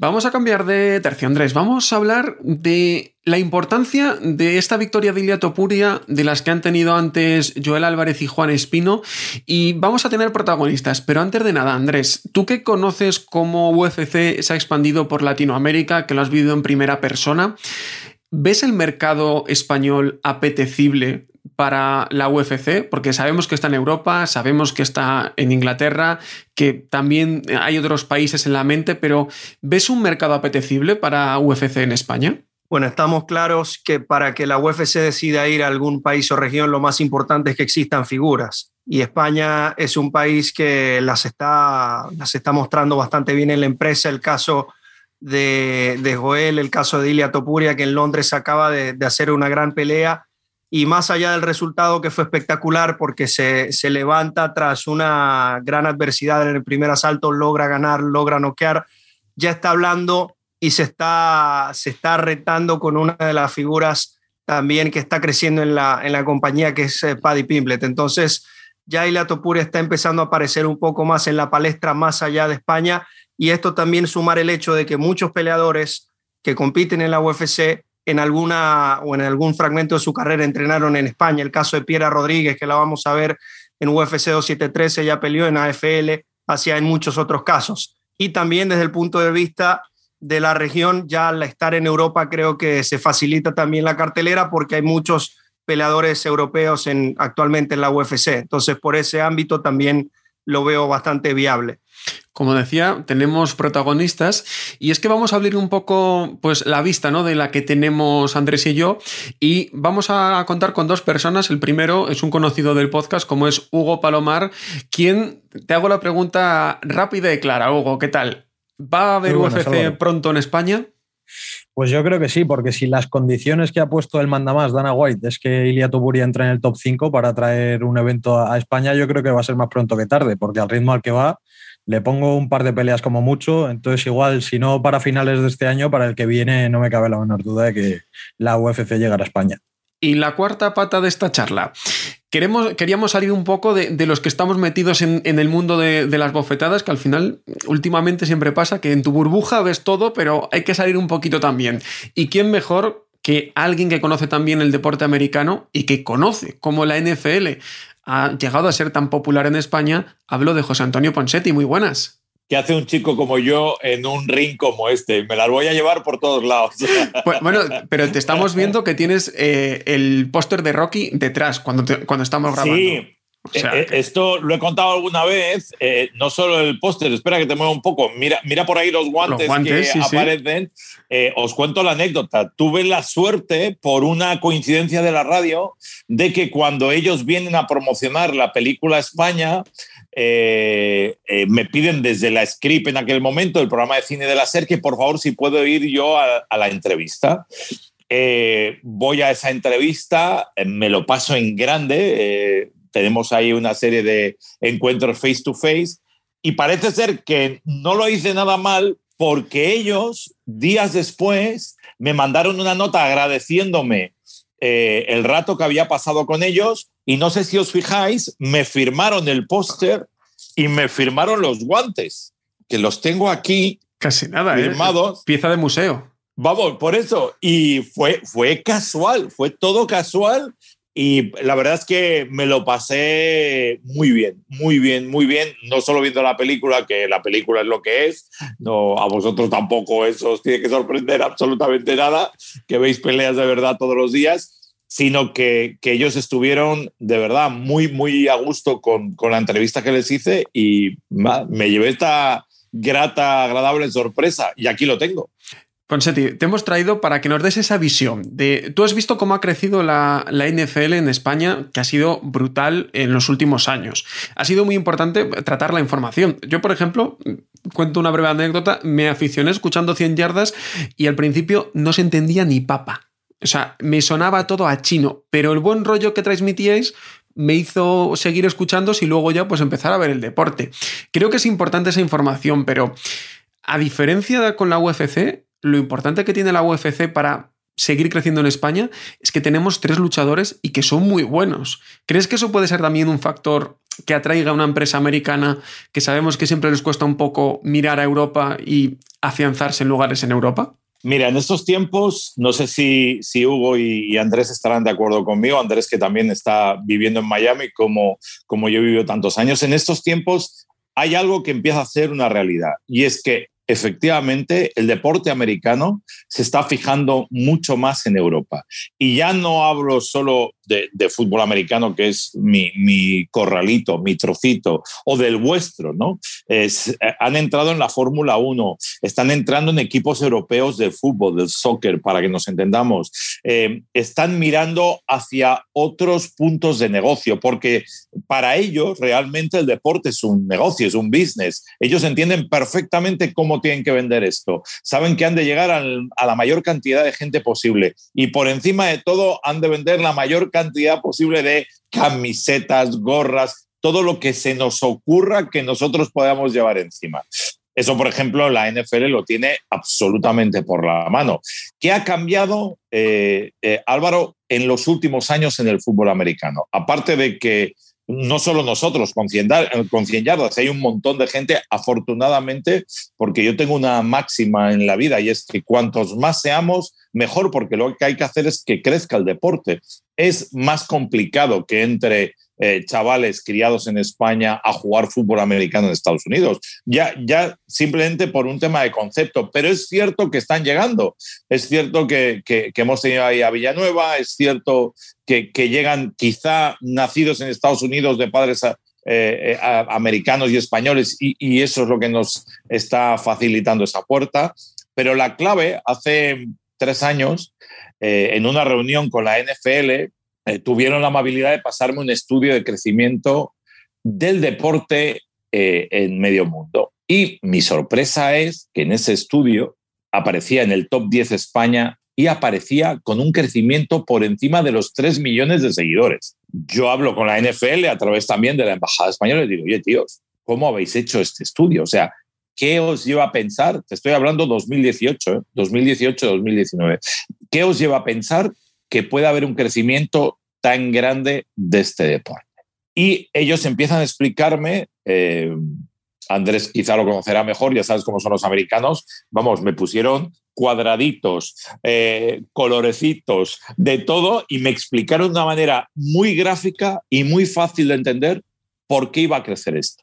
Una de las claves, que quizá no sé si en vuestro deporte está pasando o no, una de las claves en el fútbol americano era la cantidad de gente joven que estaba jugando en la Play al Madden y cómo eh, desde los juegos terminaban viendo partidos, o sea, empezaban por algo que para ellos era simplemente un juego y que jugaban contra gente en todo el mundo, que les parecía muy divertido y, muy, y cómo eso les enganchaba al deporte. En 2018-2019, cuando la NFL me da esa charla, nosotros no estábamos eh, poco más de 200.000 descargas de programa al año. Éramos un programa, bueno, pues que ahí estaba. Este año, este año estamos por encima de los dos millones y medio de descargas. Han pasado dos años y medio desde que estos tíos me dijeron, hey, que vamos a ello. Pero había un salto cualitativo más. No sé si sabéis, no tenéis por qué, pero os lo cuento. Eh, dos equipos, el equipo de Chicago y el equipo de Miami, ha escogido España como sede para jugar partidos. La NFL ya está trabajando en traer los partidos a España. Hay dos opciones claras. La primera, eh, Santiago Bernabéu, que está terminando toda la todo, todo la ampliación del estadio. La segunda, el Fútbol Club Barcelona, que va por ello y que tardarán un par de años más o tres, dependiendo de cuánto duren las obras. Ellos ya se están fijando en, traer esos partidos ahí. Este año han traído un partido más Alemania. Hasta ahora solo teníamos partidos en Londres. Este año van a jugar a Alemania y ojo, se traen a Tampa con Tom Brady. No se traen a un equipo de segunda fila, se traen a lo primero. Y este año mandan a Londres, entre otros equipos, a Green Bay. Con lo cual, eh, la NFL, la reunión que tuvimos ahora durante el mes de febrero en la Super Bowl, nos lo dijo eh, clarísima y diáfanamente. Para ellos somos un mercado, somos ya un mercado de verdad. O sea, ya están recibiendo compras de merchandising o sea, van a facilitar todo eso y nos vamos a convertir en otro territorio más para la NFL como ahora mismo ya lo es Alemania o lo es Inglaterra. Sin duda alguna, eh, he apuntado muchas cosas muy interesantes y que yo creo que sí que se pueden extrapolar a, nuestro deporte. Lo primero, Andrés, tú que has estado en empresas, que estás en contacto con ellas constantemente, eh, ¿realmente los ves con la misma predisposición que la NFL? ¿Ves que el mercado español, que tú en uno de tus trabajos lo tuviste muy presente, ¿Creéis que puede ser tan potencial como en el caso de, la NFL que nos comenta Ponsetti? Miren, en mi experiencia previa con la, compañía donde estaba era algo bastante real. De hecho, ya se estaba haciendo un trabajo previo para que la compañía fuera a España y pudiera hacer el primer evento, pero eh, justo allí pasó lo del COVID y todo, obviamente todo, todo cambió y todo se frenó. Ahora, eh, algo que mencionaba José, no solo la, NFL, estamos viendo en, muchas eh, franquicias importantes americanas, en el caso de las grandes ligas del béisbol, también acaban de anunciar que van a estar haciendo juegos de temporada regular en Londres, en París. Eh, Europa es un mercado que al que se le está poniendo mucho el ojo porque yo diría que con respecto a estos deportes está bastante nuevo, ¿no? Está en pañales y es cuestión de ver quién se asienta allí primero y quién empieza a acaparar un poco más el, el mercado. Si vemos que la NFL y las grandes ligas están eh, buscando y están planeando hacerlo cuando no tienen figuras tan importantes, si se quiere, o en cantidad, ¿qué decir de, España en la UFC, donde ya ha tenido antecedentes, eh, muchos peleadores, inclusive hasta en la cabina de transmisión ya estamos habituados a escucharlos? Además de los que vienen por delante, yo, yo lo veo, la verdad, como un hecho, solo que eh, acá hay una palabra que es muy importante y es el timing, y creo que eso es lo que Dana White está esperando. Yo creo que, que hemos escuchado, obviamente, que si Ilia está entre el, top 5 de la división, la UFC podría estar yendo a España, porque ustedes imagínense una pelea de Ilia Topuri en España, sabiendo que si está en el top 5 y gana, le van a dar una opción al título y por qué no volverla a hacer en España. Entonces creo que ellos están esperando un buen momento para hacerlo y no gastar el cartucho como quien dice, con la posibilidad de que pueda ser un fallo. De esa forma lo, veo. Eh, Hugo, tú y yo que eh, compartimos generación, que creo que nuestros inicios pueden haber sido muy parecidos en, deportes de contacto, eh, yo tengo la sensación de que lo que decía Ponsetti de los videojuegos ha sido muy importante, porque, por ejemplo, el boxeo no ha tenido ese videojuego en los últimos años, y hay UFC o incluso WWE que sí lo ha tenido, les ha adelantado por la derecha en cuanto a difusión que te da el videojuego. Pero luego, aparte, eh, también nuestra generación, quizá Hugo, ha quitado estigmas, ¿no? De que no hay que ser un malote para, para competir, de que no hay que ser un malote para ir a un, a un, gimnasio. Y creo que también eso ha sido un punto clave en este crecimiento. Hombre, creo que todavía hay trabajo por hacer, porque evidentemente la gente de nuestra generación no son promotores. Quizás los que son promotores son todavía los que tienen que dar ese pasito y entender que, España o el resto de Europa están eh, en el momento óptimo como para, para hacer una apuesta, ¿no? Y, y, de hecho será una apuesta de riesgo seguramente, porque va a ser algo novedoso y que seguramente a la primera no salga. Pero yo creo que ya va siendo necesario, porque efectivamente eh, por el tipo de sociedad que hay ahora mismo en Europa y en España, por el folclore que hay, eh, por la manera de entender el deporte, por lo, el parámetro extradeportivo que tiene el deporte americano, que es también basado en el espectáculo, eso gusta mucho en España. Y desde luego yo creo que, que funcionaría por lo que ha hecho antes Ponsetti, porque infraestructuras hay. O sea, el nuevo Bernabéu va a ser un espectáculo, va a ser una sala multiusos y ahí se podrá llevar eventos de UFC, partidos de fútbol americano. Entonces, eh, acondicionamiento hay más que de sobra. Falta una apuesta o un tío que diga, pues yo voy a probar y a ver qué tal funciona. Pero yo creo que la sociedad o el público objetivo que, hay en este país está más que de sobra preparado para, entender el deporte americano como un espectáculo, además de, de, algo deportivo y que seguramente funcione y que sea y que tenga mucho recorrido, ¿no? Que no sea algo muy puntual como para decir, no, voy a traer un evento de UFC una vez cada cinco años, porque este luchador en concreto, que es el local, eh, para que pelee aquí con su gente, pues no, seguramente se empiece trayendo a Topuria y, acabará viniendo más Gregor porque se lea aquí la de Dios y le apetezca también eh, vivir esa experiencia. Creo que es la tendencia natural que, tienen este tipo de deportes en nuestro país. Una cosa muy... sobre todo, perdona Álvaro, sobre todo lo que estabas diciendo ahora Hugo y lo que antes apuntaba Andrés, es que contar con el factor extra de tener uno de los nuestros, e, es que eso ojalá existiera en la NFL. Imagínate que Tom Brady fuera de Vallecas. O sea, es que sería,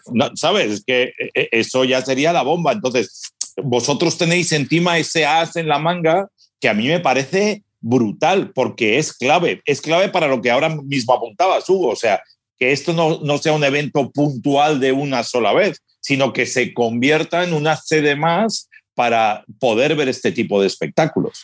De todas formas, quizás para que salga un Tom Brady vallecano, tiene que venir antes Tom Brady, el estadounidense, totalmente, a, España totalmente. A hacer, un partido, hacer aquí un espectáculo y que la gente diga, me gusta este espectáculo, me gusta este deporte, quiero empezar a practicarlo. Y creo que es un poco lo que ha pasado con las MMA, ¿no? Que a medida que que se ha ido concibiendo más el deporte, pues eso, como un deporte sano, no como un deporte de macarras, que, se han dado oportunidades a nivel televisivo como para seguir este deporte, ha sido cuando los chavales han empezado a jugar a videojuegos, han empezado a ir a los gimnasios, han empezado a aprender los valores que transmiten estos deportes y por ende a practicarlos y a profesionalizarse. Entonces yo creo que con los deportes americanos pasa lo mismo. Cuando se empiecen a instaurar en el país, empezarán a practicarse más, a apostar más por ellos y por qué no podemos ver a un tío de Vallecas jugando en unos años en, los Bacanes, por ejemplo.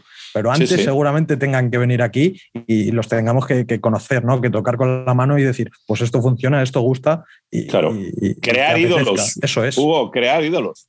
Efectivamente. Que es precisamente lo que se está haciendo con Topuria y ahí va yo, porque eh, sí que es cierto que en España eh, se practica el, fútbol americano, sí que hay una liga, pero realmente eh, creo que ocurre igual que en las MMA hay buenas eh, marcas de MMA, la gente crece. Ilia Topuria, eh, Juan Espino, Joel Álvarez salieron de ligas de España. Pero creo, Ponsetti, corrígeme si me equivoco, que al final lo que llama a la gente al, al más casual es el nombre. ¿No? Es es que vienen de Estados Unidos a hacer un evento aquí, porque yo creo que venga NFL, venga lo que venga, no hay duda de que se va a llenar y se va a llenar principalmente porque, por ejemplo, las entradas para Londres el fin de semana pasado volaron en día y medio, porque al final si tú vives en España y te gusta, no es lo mismo irse a Londres que irse a Michigan.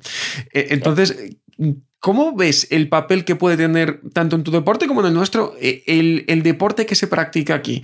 Porque al final también eso entiendo que es una manera de afianzar a la gente, ¿no? Mira, son, ¿cómo os lo diría? Son dos platos de comida distintos, ¿vale?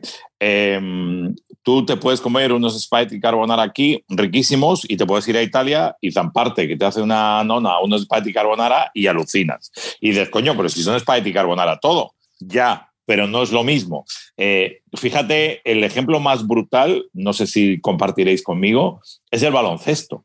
Nosotros tenemos un muy buen nivel de baloncesto en España, una muy buena liga. Pero coño, viene un partido a la NBA y la gente se mata por ver un partido a la NBA. Entonces, eh, eh, es la magia, no es lo mismo, no sé, te lo venden distinto. Es como os decía antes, ¿no? Que fui a esa reunión y me pusieron ahí todo tipo de colorines y todo, y dices, joder, pero es que esto es la leche. Y, probablemente nosotros seamos capaces de hacer eso, ¿no? Pero, pero tienen tan interiorizado, tan en el ADN en Estados Unidos el cómo venderte este tipo de espectáculos que es que lo compras, tío. Es que lo compras. Es que dices, sí, tengo liga en España, no sé qué, pero, joder, puedo ir a ver un partido de baloncesto en España justo el mismo fin de semana que hay un partido, estoy imaginando, ¿eh? de la NBA porque juegan aquí y probablemente la gente matará por ir a ver el partido de la NBA. Lo otro es que eso es muy español, además. Lo otro, bueno, son de aquí, joder, ya les tenemos aquí, ya, ya les iremos a ver, ¿no? Y es así, es así. Es una cosa que no sé, supera cualquier razonamiento lógico y normal. Eh, eh, lo estamos centrando mucho, Andrés, en, los que puede ayudar mucho los nombres. Nos centramos en Dilatopuria primero porque Dana White lo tiene en una, situación de privilegio. Hay que recordar que solo él y Chimaev pueden competir en una división y rankearse en la de debajo. O sea, tienen unas facilidades tremendas. ¿Cómo se ve a Ilia Topuria allí? ¿Cómo se ve Ilia Topuria en Estados Unidos? No, es, eh, es un gran prospecto y creo que lo que hizo el fin de semana aumenta mucho más su, envión, si se quiere, porque estaba la duda, ¿no? Estaba subiendo de división, si iba a ser capaz de hacerse sentir contra alguien más grande y no es que se hizo sentir, es que acabó la pelea con un knockout que fue un absoluto bombazo. Y no solo finaliza la pelea, sino que aguantó todo tipo de embestidas en el primer asalto. Entonces creo que la expectativa de Ilia Topuria después de la pelea en Londres ha aumentado muchísimo más. Y considero que, como lo dice Esquima, Topuria, quizás Paddy Pimble también está por allí, vienen, eh, vienen a ser esa nueva camada de los futuros peleadores que podrían cargar la empresa. Y Dana White lo sabe. Porque si, si vemos quiénes son las figuras que hoy por hoy te pueden vender una buena cantidad de pay-per-views o ser una imagen, McGregor está de salida, Nate Díaz está de salida, Jorge Masvidal está de salida, entonces, eh, yo considero que ya la UFC evidentemente lo sabe y están buscando desde ya empezar a, formar esas futuras estrellas que le puedan dar ese soporte como compañía, porque al final del día esto es un negocio y yo sé que Dana White, como cualquier otro gerente en el mundo, tiene unos jefes a los cuales él debe llevarle unos números en verde. Ya si las peleas son buenas, si está el mejor nivel o no está el nivel, eso pasa segunda mesa. Pero para un gerente lo importante es vender y dar buenos números. Y creo que ya se están preocupando por esto porque, repito, las estrellas actuales están, están totalmente de salida. Hugo, para ir cerrando, nos ha dejado Andrés votando la pregunta. ¿Va a haber más estrellas españolas en, en, UFC? Porque yo creo que no tanto las que hay ahora como profesionales, sino que se está cuidando mucho el MMA amateur y quizá de aquí a cinco años podamos notar este, este boom. Y algo bueno que tienen los peleadores españoles es que gran parte de los training camp que hacen para, para sus futuras peleas las hacen dentro de España en Canarias, en Valencia, donde hay mucha cultura de, eh, de, este deporte. Entonces, al final, en los training camp, lo que haces es eh, coger a luchadores eh, con mucho oficio, pero que quizás no tengan ese estatus de estrella, o también a jóvenes promesas y rodar con ellos, practicar con ellos. Al final, les metes dentro de esa filosofía de trabajo y también ellos mejoran, por mucho que estén haciendo un trabajo para ti, para tu pelea. Entonces, la tendencia yo creo que es que todo se va a ir aumentando cualitativamente en cuanto al nivel de los luchadores y desde luego, si empiezan a venir oportunidades, pues habrá muchos más peleadores españoles que den ese salto a la profesionalización y evidentemente, solo por estadística, algún fuera de serie o alguno que despunte habrá. Entonces yo creo que sí, en ese periodo que tú dices, de aquí a dentro de cinco años, seguro que habrá muchos más Islia Topuria, muchos más Joel Álvarez, que no sabemos si van a estar en un top 5 o si van a aspirar a un título de primeras, pero que desde luego van a tener oportunidades dentro de grandes compañías y que su nombre va a sonar y que no van a hacer otra cosa que beneficiar al deporte y a la visión de este deporte en España, no me cabe la menor duda. Hugo, un placer, como siempre. El placer siempre es mío.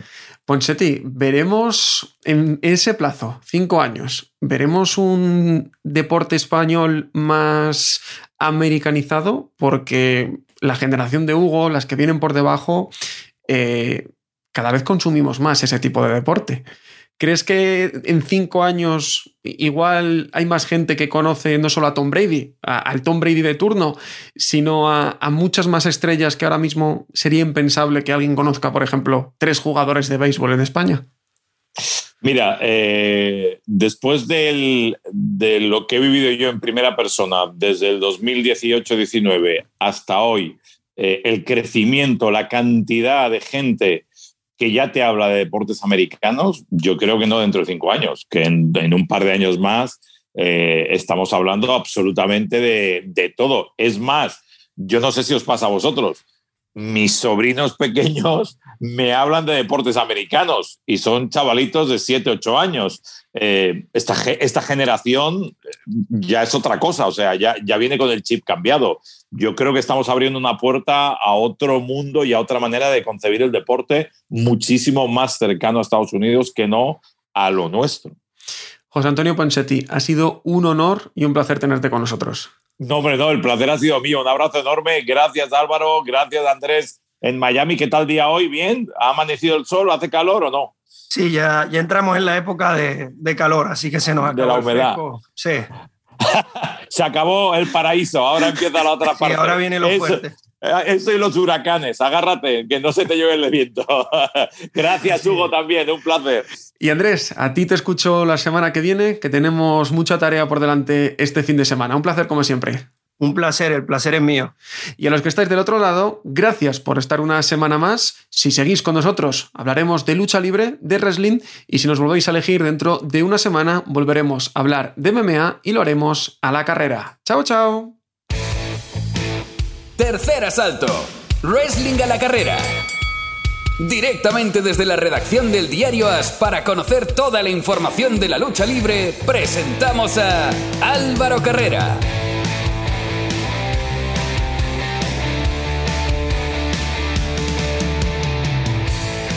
Abrimos el último asalto de Cao a la carrera, abrimos el tiempo para el wrestling y abrimos una semana muy especial porque la próxima ya estaremos en semana de WrestleMania 38.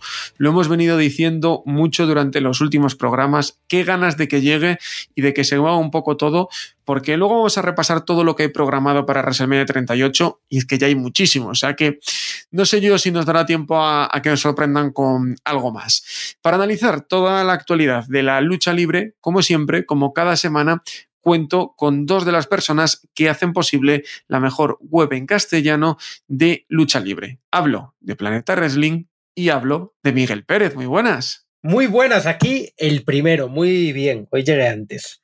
Hoy has llegado antes. Yo cumplo mi palabra. Que me es más fácil que uno y el otro. El que llega primero, primero se presenta. Carlos Gascó, muy buenas. Muy buenas, ¿qué tal? Yo reconozco que he llegado al segundo, entonces me toca el segundo entrar hoy. No, no hay problema. La semana que viene, Miguelín, veremos a ver cómo está. O sea, que igual vuelves a recuperar el, el, número uno. Vamos a comenzar con el repaso de la semana, lo más destacado en el plano nacional. Nos pasa como la semana pasada. Habíamos prometido hablar con Aikid eh, esta semana, pero ¿para qué vamos a hablar con Aikid si justo esta noche, este martes noche, cuando grabamos nosotros, está en NXT y el programa se publica el miércoles? Por tanto, cuando haya tranquilidad en la vida de Aikid, que ojalá sea dentro de mucho, hablaremos con él y analizaremos su paso por Estados Unidos. Esta semana se presenta eh, muy apasionante, no vamos a hablar mucho de ello, obviamente, porque cuando salga el podcast ya ha sucedido, pero Aikid pelea por una oportunidad por el título. Lo que sí podemos hablar, Miguel, es del fantástico combate que se marcó en su debut contra Kushida, al que ganó. Una lucha de cinco estrellas la vivida en el Capitol Wrestling Center. Aikid demuestra una vez más por qué es el español que más lejos ha llegado y le ha demostrado a toda la gente del Performance Center y de WWE que está listo para llegar al roster principal. Sin duda uno de los combates de la noche, uno de los motivos, de los pocos motivos que nos da últimamente WWE para quedarnos de madrugada a ver sus shows. Y qué más te puedo decir, todos hemos visto el combatazo que dieron Kushida y Aikid y estoy seguro eh, que no va a ser esta pequeña gira que ha hecho X por Estados Unidos la última vez que lo veamos allí. Y sobre todo, Carlos, no parece la última vez porque pase lo que pase o haya, haya pasado lo que haya pasado en NXT 2.0 este martes, que A-Kid le han puesto en la segunda pelea a, una a un paso de una oportunidad titular en NXT 2.0. habla muy bien eso de Aikid. No sé si habla también de NXT 2.0, que un recién llegado esté en la órbita de un título ya, pero lo que es de Aikid habla de que llegó al Performance Center y ha gustado mucho a, a la gente que manda allí. Bueno, la verdad es que NXT 2.0 es una, un nuevo lugar de oportunidades, ¿no? Lo hemos visto con Carmelo Hayes, lo hemos visto con Bron Breaker, lo estamos viendo con Bob Banner. Hay muchos luchadores con los hermanos Creed, que son ahora aspirantes a los títulos por parejas. Creo que es el momento perfecto para que aquí, para que una persona con esa calidad llegue a NXT 2.0 y demuestre lo que vale. Entonces, eh, que en el primer combate ya haya causado sensación ganando a Kushida y le hayan dado la oportunidad de luchar contra Grayson Weller en ese combate para ver si entra en el combate de escalera donde va a estar en juego el campeonato norteamericano de NXT, eh, creo que habla muy bien a favor de, de Akit y como bien decís vosotros, creo que no va a ser la última vez que veamos a Akit en NXT 2.0 y que esperemos que después de estar en Deliver pueda seguir por, por la marca ya multicolor. Antes era amarilla y negra, la llamaremos multicolor. Ojalá, que, que, así sea y como digo, cuando se tranquilice todo un poco la actualidad de Aikid, que no nos esté en combates importantes cada martes, pues retomaremos el paso y charlaremos con él con calma y nos contará todo lo que está viviendo allí en, en Orlando. Nos vamos al repaso del roster principal y yo creo, eh, además me lo decía Carlos antes y no podemos empezar por otro lugar. Bermahan, que va a debutar por fin en Raw, eh, en, el, en el Raw después de WrestleMania. ¿A quién le importa? Eh, llevan. A mí, a mí. Llevan dando la, la turra con ese hombre eh, tres meses. Pero Álvaro, tú te estás fijando que estás hablando con una persona que ha estado en los momentos más importantes de WrestleMania. He estado en el retiro de Rifler, he estado en la derrota de Undertaker y ahora estoy en el debut de Bill Mahan en el Raw después de WrestleMania. Si es que no puedo perderme ese, ese día. ¿Qué, ¿Qué, ha pasado, Miguel? ¿Qué, ¿Qué, necesidad de cebar tanto eso? Porque, no sé, a mí ya me han cansado y, y no he visto al pobre chico. Mejor. Mira, se ha convertido en un meme, un luchador que iba a ser mediocre dentro del roster, al que eh, nadie iba a querer ver, llega de la nada y de repente es el meme, el meme de WWE, trending topic todas las semanas. Es una campaña de marketing genial, son genios. Sí, pero no, no sé yo hasta, hasta qué punto. El estaríamos que... hablando, yo estoy de, esperando estaríamos ya, hablando de él si no fuera por estas promos. No, hubiera luchado en la lucha 2 clavándole publicidad dos veces en el combate y nadie se acordaría de él. Yo es que ya espero el día 5, el día 4 el debut y el día 5 el anuncio de WWE de hemos llegado a un acuerdo con Bill Mahan, le deseamos todo lo mejor en el futuro y gracias por estar aquí. Es que lo peor de todo es que tanto se anuncia y luego estaba peleando en Main Event. Pero bueno, cosas de WWE. El que todo el mundo se, se pregunta, ¿cuándo es Cody Rhodes? Cody Rhodes, que se ha filtrado que ya está um, firmado con WWE todo apunta a que podría aparecer en el Road después de, de WrestleMania. Pero, ¿qué pasa con Seth Rollins, Carlos? Porque es la opción que todos vemos, incluso el público se lo cantaba ayer. Él, estuvo muy bien diciendo, va, rumores, rumores, dejarme de, de, tontunas. Pero es que a Seth Rollins no te lo puedes cargar, no lo puedes dejar fuera de WrestleMania. Es quizás el mejor luchador que tienes dentro del roster en cuanto a, a, todo, a completo, a técnica, a promo, a micro, a luchar y no te lo puedes cargar en WrestleMania. Lo único que es Rollins, el personaje que tiene es espectacular, está trabajando muy bien con ese personaje y le van a poner Cody Ross. Yo creo que el domingo por la noche, cuando Seth Rollins salga quejándose de, oye, la primera noche no me habéis dado ningún combate, no he tenido mi momento WrestleMania, ¿qué pasa conmigo? Pues aparecerá Cody Ross de la nada. Como han aparecido tantas sorpresas en WrestleMania y tendremos un combate, aunque sea de estos cortos de 5 o 6 minutos no más, de Cody Ross contra Seth Rollins. Y el lunes en el Raw volverá a salir Cody Rose y volverá a retar a Seth Rollins y volveremos a tener la revancha de WrestleMania en el Raw con un combate ya formalizado y ya quizás el main event del Raw de, de después de WrestleMania. ¿Tú lo ves tan claro, Miguel? ¿O, o que puede conducir a algo, no sé yo, y quizás en SummerSlam, si se va cuidando bien? No me gusta estar de acuerdo con Carlos, pero esta vez estoy de acuerdo en todo lo que ha dicho. Oye, a veces Miguel cuando toma ese, ese papel de juez, oye, te, te deja sin palabras. No, no, hay nada más que añadir. Eh, ¿Quién creéis que va a ganar, Carlos? Porque a Seth lo estás trabajando muy bien. Cody llega, lo lógico sería Cody, pero. Gana, gana Seth. Yo apuesto por Seth. O sea, Cody viene de la competencia. No le puedes dar la victoria en tu WrestleMania. O sea, no puedes pasar de tener a un tío de Ole y Wrestling que, que por mucho que tú quieras venderlo como no ha querido renovar con Ole y Wrestling, se ha vuelto a W, se ha vuelto a la mejor marca, se ha vuelto a no sé qué, se ha vuelto a no sé cuántos, porque lo pueden vender de 200.000 maneras W en tema marketing. Ya sabemos que W te, te vende hielo en el Polo Sur, pero yo creo que el primer combate lo va a perder y que luego a lo mejor en Raw ya le dan la revancha y es donde gana Cody Rose ese problema. Miguel, ¿tú qué crees que va a ganar? ¿Quién va a ganar? Cody. Cody, así de simple. ¿Cómo va a ganar Seth Rollins? Bueno, pues. Lo que le van a hacer es meterle una racha negativa en WrestleMania y iría por la tercera ya. ¿Cómo van a traer a Cody de regreso para hacerlo perder? Por mucho que venga de, de, de All Elite. Cody es una estrella. Se fue como un niñato, como un llorón. Y vuelve como un tío que se ha construido a sí mismo. Yo soy Tim Cody. Yo creo que va a pasar lo de Miguel, pero mi corazón quiere que pase lo que ha dicho Carlos. Así que veremos a ver qué sucede la próxima semana. Eh, oye, Brock Lesnar, que no deja de sorprendernos, eh, con una carretilla elevadora, volcando coches, saliendo con la puerta. De verdad, eh, por el único que trasnocharía para, para ver los Raws o los SmackDown es por el Brock Lesnar actual. Carlos. Está espectacular, Bro Lesnar. Yo, lo del viernes que hizo en el SmackDown, saliendo con la puerta al medio del ring y diciendo que esperaba a Roman Reigns allí, eh, fue tremendo, fue tremendo. Sabemos que Bro Lesnar está vendiendo la, rabia que tiene por lo que pasó en Madison Square Garden y cómo lo dejó ensangrentado Roman Reigns. Y creo que, que están consiguiendo que el Road to WrestleMania no sea tan flojo como de verdad está siendo. O sea, nos están haciendo olvidar que el Rato WrestleMania está siendo prácticamente eh, infumable. Y tenemos a un Brock Lesnar y Roman Reigns que están salvando este, este Road to WrestleMania.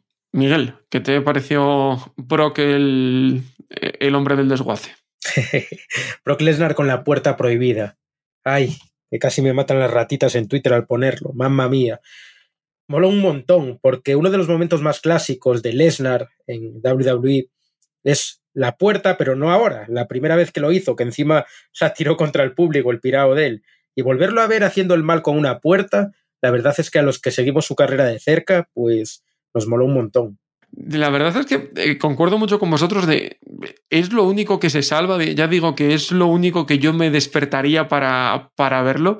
Veremos a ver lo que sucede porque no sé si aparecerán en SmackDown este viernes, sí que los han anunciado para la próxima semana en, en, Raw. Y cerrando las novedades, que como veis tampoco ha habido muchas más allá de retos, una lesión de, Bianca Belair en la laringe que mágicamente volverá la semana que viene. Más allá de eso se confirmó otra cosa que parecía obvia hace una semana y es que los RK Bro defenderán los títulos en un combate de esos que le gusta WWE, tres parejas, eh, se enfrentarán a los Street Profits y Alpha Academy lo previsto, Carlos. Sí, lo previsto, pero por lo menos lo justo. Eh, me parecía muy injusto dejar a Chuck Gable y Otis fuera de WrestleMania y fuera de la opción de, luchar por los títulos. Yo creo que han hecho un muy buen trabajo con R. Cabró e incluso le ganaron los títulos. Y cuando los volvieron a perder, a mí ya me sabía mal ya que perdiesen, que no llegasen como campeones a WrestleMania. Pero es que encima veíamos que los habían quitado del combate, que habían hecho un R. Cabró contra Street Profit directamente.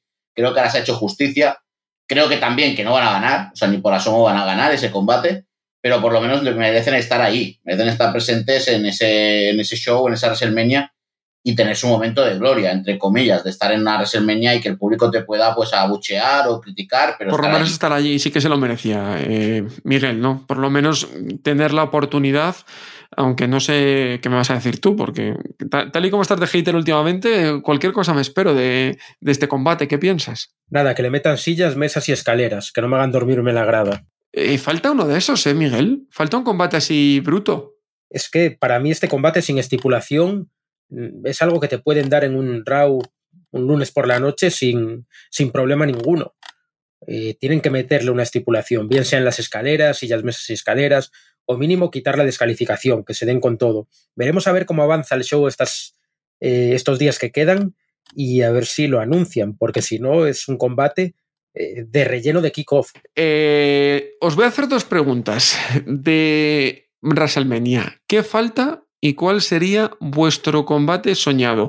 Pero no me lo vais a responder ahora. Primero, vamos con el invitado de esta semana porque esta semana hemos venido, he querido que se pase por aquí para hablar de WrestleMania y también para que nos cuente anécdotas de su paso por el micrófono de WWE a Alfredo Duro, que ya nos escucha. Hola Alfredo, ¿qué tal? Hola, ¿qué tal Álvaro? ¿Cuántas ganas de WrestleMania hay? Pues muchas, muchas, porque eh, si sigues la WWE, evidentemente estás esperando que llegue, que llegue ya la primavera y que, llegue WrestleMania, ¿no? Muchas veces estás pensando que todo está justificado por lo que luego vaya a ocurrir en, WrestleMania, ¿no? Y yo creo que además gran parte de los luchadores, evidentemente, eh, no tengo que preparen toda la temporada y todo el año para WrestleMania, ¿no? Pero eh, lo que pase en WrestleMania marca su trayectoria, marca su carrera, eh, marca su propia historia. Entonces, pues lógicamente muchas ganas de que llegue a WrestleMania, sí. ¿Cuál es el combate que, que más te apetece? Eh, sí, sí, a mí me apetece lo de Roman Reigns y, y Brock Lesnar, eh, pero estoy últimamente también muy enganchado a lo que está pasando con la división femenina. ¿eh? A mí la erupción de, de Ronda Rousey, ese dominio con puño de hierro de la irlandesa de Becky Lynch y, y estas apariciones eh, a su manera de, de Charlotte Flair eh, me mantienen bien. Y además creo que en la división femenina han pasado últimamente más cosas incluso que en la, que la masculina. ¿no? Veo que, sube gente ahí como Rhea Ripley, como Shayna Baszler, eh, bueno, que le están dando bastante picante, ¿no? La, eh, la evolución de, de Liv Morgan, por ejemplo, y este tipo de, de mujeres, con Sasha Banks, con Naomi, eh, aquel dominio que tuvo Bailey, ahora con, con, con, no sé, me parece que están pasando cosas en la división femenina y yo estoy, estoy muy a gusto ahora últimamente, ¿no? Viendo, viendo los, eh, los combates y las eh, y las rivalidades que se están que se están planteando, pero sí, hablando de, del combate estelar, sí, a mí me, me parece que, que, este Roman Reigns Brock Lesnar que se nos presenta en WrestleMania, uf, tiene mucho contenido porque Brock Lesnar ha aparecido otra vez de verdad, ha aparecido de verdad y Brock Lesnar la verdad es que te llena el evento, ¿no? Lo, lo llena, sí. Y es que además es el Brock Lesnar eh, que a mí más me gusta de los últimos años. Es que me, sí. me, encanta el personaje que tiene ahora. A mí, a mí, a mí me pasa igual, ¿eh? Yo no te voy a decir que le, viera más contenido últimamente, ¿no? Pero le veía como un poquito, un poquito como fuera de plano, ¿sabes? Eh, un tipo que no, no, no, no, se sabía exprimir su verdadero potencial todo el, todo el impacto eh, que, tenía, que tenía Brock Lesnar. Eh, eh, por eso también le doy mucho mérito a cómo está aguantando esa rivalidad de Roman Reigns y de la forma que está aguantando la, la rivalidad de Roman porque yo creo que en otras condiciones Brock Lesnar habría barrido por completo, ¿no? Y, quiero ver qué pasa. Quiero ver qué pasa porque eh, este WrestleMania además puede servir para rendirle ya un tributo eterno a, a Roman Reigns. Yo muchas veces pienso, bueno, y si Roman Reigns eh, aparece en una versión estelar y, y, Roman Reigns consigue dominarle a, a, Brock Lesnar, que es algo que yo no descarto. Bueno, entonces, ¿qué pasa con la figura de Roman Reigns? Yo creo que Roman Reigns daría el paso a una de las eh, leyendas importantes del wrestling, lo digo como lo pienso. Eh, muchas veces no valoramos lo que, lo que tenemos, ¿no? lo que vemos a diario y estamos siempre recurriendo al, al pasado, a los recuerdos, a la memoria tan buena que todos tenemos. ¿no? Es, es, una, es, una, memoria muy buena, pero es muy selectiva porque al final, bueno, pues estás colocando ahí en el, en el máximo nivel al que más te gusta a ti. Eh, y somos un poco injustos con el presente y yo creo que con Roman Reigns somos en general bastante injustos, ¿no? Luego, aparte de las condiciones particulares que él tiene, ¿no? Con su problema de la, de la leucemia, el haber conseguido superar la etapa de la pandemia de la forma que, que lo ha hecho y, y, y, manteniendo el tipo de verdad, ¿no? En, en, unos tiempos en los que en la WWE eh, seguramente todos hubiéramos deseado que pasaran más cosas, ¿no? Entonces ha sido una especie de banderín de enganche eh, Roman Reigns eh, que tenía que ver cómo se, se, recurría a la recuperación de figuras eh, legendarias como, Undertaker y demás, mientras él seguía intentando convencer a todo el mundo. Yo creo que esa es la gran pelea, es, es, es, es lo, que, lo, que, lo que tiene que pelearse cada día, ¿no? Roman Reigns, el tener que convencerle a todo el mundo de que él está ahí de verdad, que está de verdad porque, porque se lo gana de verdad. Y entonces es un WrestleMania en, en ese sentido espectacular por la posibilidad que te da también para que Roman Reigns eh, pase a esa categoría de leyenda. al final es eso, eh, también es liderar una nueva generación, porque lo decías tú, es, es el momento del cambio y Roman Reigns está en el momento de, de, liderar ese cambio. Es, es un momento clave para la WWE porque puede estar marcando sus, sus próximos años. Indudablemente, indudablemente. Y aparte que yo en el relevo natural de, Roman Reigns no acabo de ver a, a gente que tenga eh, seguramente una perspectiva de dominio como la ha tenido y la está teniendo Roman Reigns. Eh, a Brock Lesnar le doy la categoría que tiene. A mí Brock Lesnar no me tiene que demostrar eh, nada, porque es un personaje muy particular, Brock Lesnar. Además viene de donde viene, su pasado en la UFC, entrar, salir, de la forma en la que se ha manejado también un poco la relación de, de Brock Lesnar con la WWE es un poco distinta, es un poco diferente ¿no? A, al de los luchadores tipo. Entonces, bueno, pues ya está. Brock Lesnar sabemos que, que, dentro de 10 años eh, le contemplaremos como un tipo, eh, un tipo que, que, ejercía un poderío ahí en, en, la jaula y en el ring y, en sus combates tremendos. y que era una figura eh, que generaba a su alrededor pues eso, una, una, sensación de que efectivamente de que, de que, de que, había un movimiento casi sísmico, ¿no?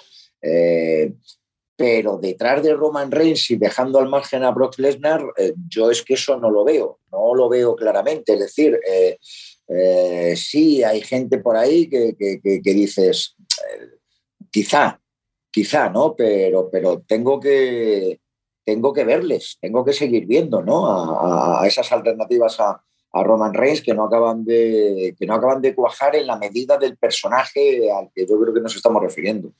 Y cambiamos un poco de tercio porque estamos comprobando ¿no? que, que sigues la actualidad y que de verdad esto te gusta. Muchos te, te recordarán de. Intento, intento, intento, intento, intento, que no muchas veces me lo permite el tiempo. Bueno, pero, pero sí que te vemos ahí muy, muy puesto al día. Muchos decía yo que te recordarán de, de tu época, en, en, la última época de WWE en televisión en, aquí en España. Pero, ¿de dónde te nace esta afición a la lucha libre? Vamos a ver, eh, afición, afición eh, bueno, yo, yo eh, cuando, cuando, cuando empiezan las retransmisiones del WWE aquí en, aquí en España con, con Héctor del Mar y compañía, eh, yo no es que estuviera pegado a la televisión esperando a llegar el fin de semana para verlo, ¿no? pero sí que me llamaba la atención porque, vamos a ver, en mis tiempos de chaval, de chaval, la lucha libre, que era un reducto así un poquito eh, extraño, ya, ya, vamos a ver, eh, nos teníamos que meter en un debate un poquito complejo, ¿no? Porque, claro, yo viví una época de, dorada del boxeo, por ejemplo, en los inicios, ¿no? finales de los 60, principios de los, de los 70. Yo tengo unos recuerdos de, grandes campeones del, boxeo español y del boxeo mundial entonces, bueno, pues digamos que la lucha libre era un reducto extraño, ¿no? Ahí ibas de vez en cuando al campo del gas y te encontrabas con que había, eh, sí, había lucha libre, ¿no? Y tenías, eh, más que nada en el cine, de los, eh, de los, de los tipos que se dedicaban a esto, sobre todo en México, siempre con las caretas y demás. Bueno, y era un mundo muy curioso para mí, muy curioso, porque a mí sí me gustaba el boxeo desde siempre, pero la lucha libre lo veía así un poquito ahí, una conexión tanto extraña, ¿no? Pero bueno, me, picaba la curiosidad. Entonces, cuando empiezan las retransmisiones, aquí que no había un seguimiento prácticamente de ningún tipo de la, de la lucha libre, bueno, pues eh, claro, eh, la gente empieza a, ver a personajes que te llamaban mucho la atención, ¿no? Y, estoy hablando pues, de la época de, de, de, Hulk Hogan, sobre todo, que era la época de esplendor de Hulk Hogan, cuando, cuando coincide con, con el arranque de la WWE aquí en, en España, eh, Johnson, La Roca, este tipo de gente, ¿no? Y, y, sí, sí, me llamaba la atención, es decir, mm, yo veía que detrás de eso había algo. Yo no me quedaba con, con, con, esto que estamos todo el día discutiendo y que ya es aburridísimo. No, no, es que es de mentira, es que no se pegan de verdad, tal cual. Digo, pero ¿cómo que es de mentira no se pegan de verdad? Pero no os quedéis en la anécdota de que, de que un tío sea... Eh, no es boxeo, es que no es boxeo. No estamos hablando de, de un deporte eh, de contacto en el que se trata de derribarle al otro. Se trata de una cosa, en fin, un poco... Eh, eh, más profunda, eh, que, que, que, contiene otro tipo de elementos. Vamos a ver, rollo americano, vamos a ver si nos situamos. ¿no? Entonces, eso que le costaba mucho a la gente, yo creo que yo lo entendía mejor. Está, por lo que sea, no porque fuera más listo, yo creo que lo entendía mejor. Y, y, bueno, siempre mantuve ahí cierta, cierta conexión, ¿no? Yo me dedicaba ya al, al, periodismo profesionalmente y estaba muy involucrado con el fútbol y con, con, mi trabajo, pero bueno, estaba por ahí, siempre aparecía alguna posibilidad y, bueno, y lo veía, si lo podía ver, lo veía. Quiero decirte, no sí, que, que no, no perdías la vida, pero que, que te claro, gustaba sí, verlo. Esa bien actual pierdes un día entero, ¿no? Hasta que das por lo que quieres ver, pero bueno, entonces eh, había cosas, pero no era mucho, ¿no? Donde se podía elegir. Entonces sí, yo cuando sabía, ¿no? Sabía que llegaba el mediodía, el fin de semana y tal, y que, y que, y eh, que había la opción y se daba la posibilidad de, de, verlo. No estábamos en Internet como ahora, pues no existía Internet, pero, pero bueno, sí, sí, sí, sí. Tenía cierta, cierta conexión. Entonces, bueno, pues lo mantuve. Entonces, cuando aparece eh, luego con el tiempo eh, el proyecto en, en A3 Media y, me llama Josep Pedrerol y me empieza a contar eh, esta, esta, historia. Y bueno, y tú, ¿cómo es que? No, pues yo sé que a ti ese tipo de cosas sé que te gusta. Sí, sabes que me gusta, pero yo no me he dedicado eh, profesionalmente a esto. Quiero decirte, a ver si me va a venir a mi grande o eh, no sé, pero sí, pero tú sabes de qué va, ¿no? Digo, hombre, sí, saber de qué va, sí, pero una cosa es saber de qué va y otra cosa es macho, ponerte ahí y asumir eh, todo lo que eh, conlleva el, ser la voz o una de las voces de, bueno, pues eh, de un espectáculo que, que, mueve lo que mueve. Claro, en Estados Unidos no hace falta que te cuente nada, ¿no? Y en Sudamérica no hace falta que te cuente nada, y en Europa, en muchos sitios.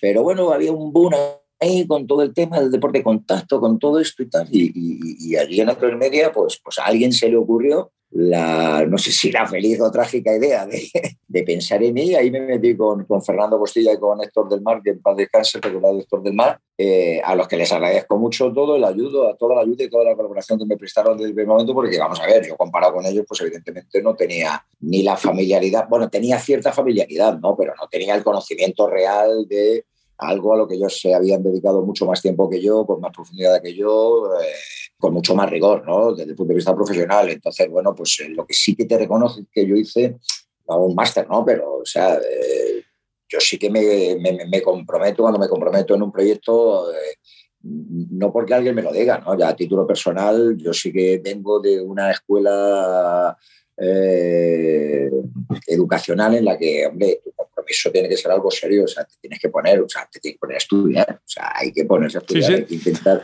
actualizarse, ¿no? Sea lo que sea. Y, y, y reconozco que hice no un esfuerzo, porque me, o sea, no, no, no, me costaba ningún esfuerzo, pero, pero sí, sí, me puse un poquito ahí a, a sobre todo a actualizarme, ¿no? a, a conocer eh, cómo estaba todo, todo el, el, el, el, producto, no solamente en cuanto a nombre de luchadores, sino cómo, cómo, cómo realmente estaba, estaba funcionando y lo que había detrás, ¿no? porque a mí siempre, siempre, siempre, siempre me, me me, me, convenció mucho eso que yo intuía de que había detrás un gran guion de Hollywood, pero, pero muy serio y muy trabajado y, y, y con mucho valor. Y, y, eso luego cuando te metes más de lleno te das cuenta que es, que es fundamental y creo que es el gran secreto. Y que, y que es una especie como de... O sea, es que te engancha, te engancha como si fuera... Yo me acuerdo de estas novelas de la radio, ¿no? De, de, de tiempo, de, oh, macho, es que, es que, mañana a las 4 de la tarde yo lo escuchaba a mi madre y lo escuchaban a mis tías y tal, y yo, yo ponía la oreja y decía, joder, ¿qué va a pasar mañana con Lucecita o con la otra, tal cual? Entonces, un poco lo mismo, ¿no? Te quedas ahí, joder, macho, y a ver, a ver, esta, a ver esta historia cómo acaba, ¿no? Porque estos tíos, fíjate la que tienen aquí montada y ver cómo acaba, ¿no? Y estas cosas que hacen los americanos, ¿no? Esto de, de, de entrar ahí con el otro día Brock Lesnar, que entra ahí con. con, con, con, con, con eh, con la puerta del coche, ¿no? Sí, sí, sí, sí, sí, bueno, eso es impresionante.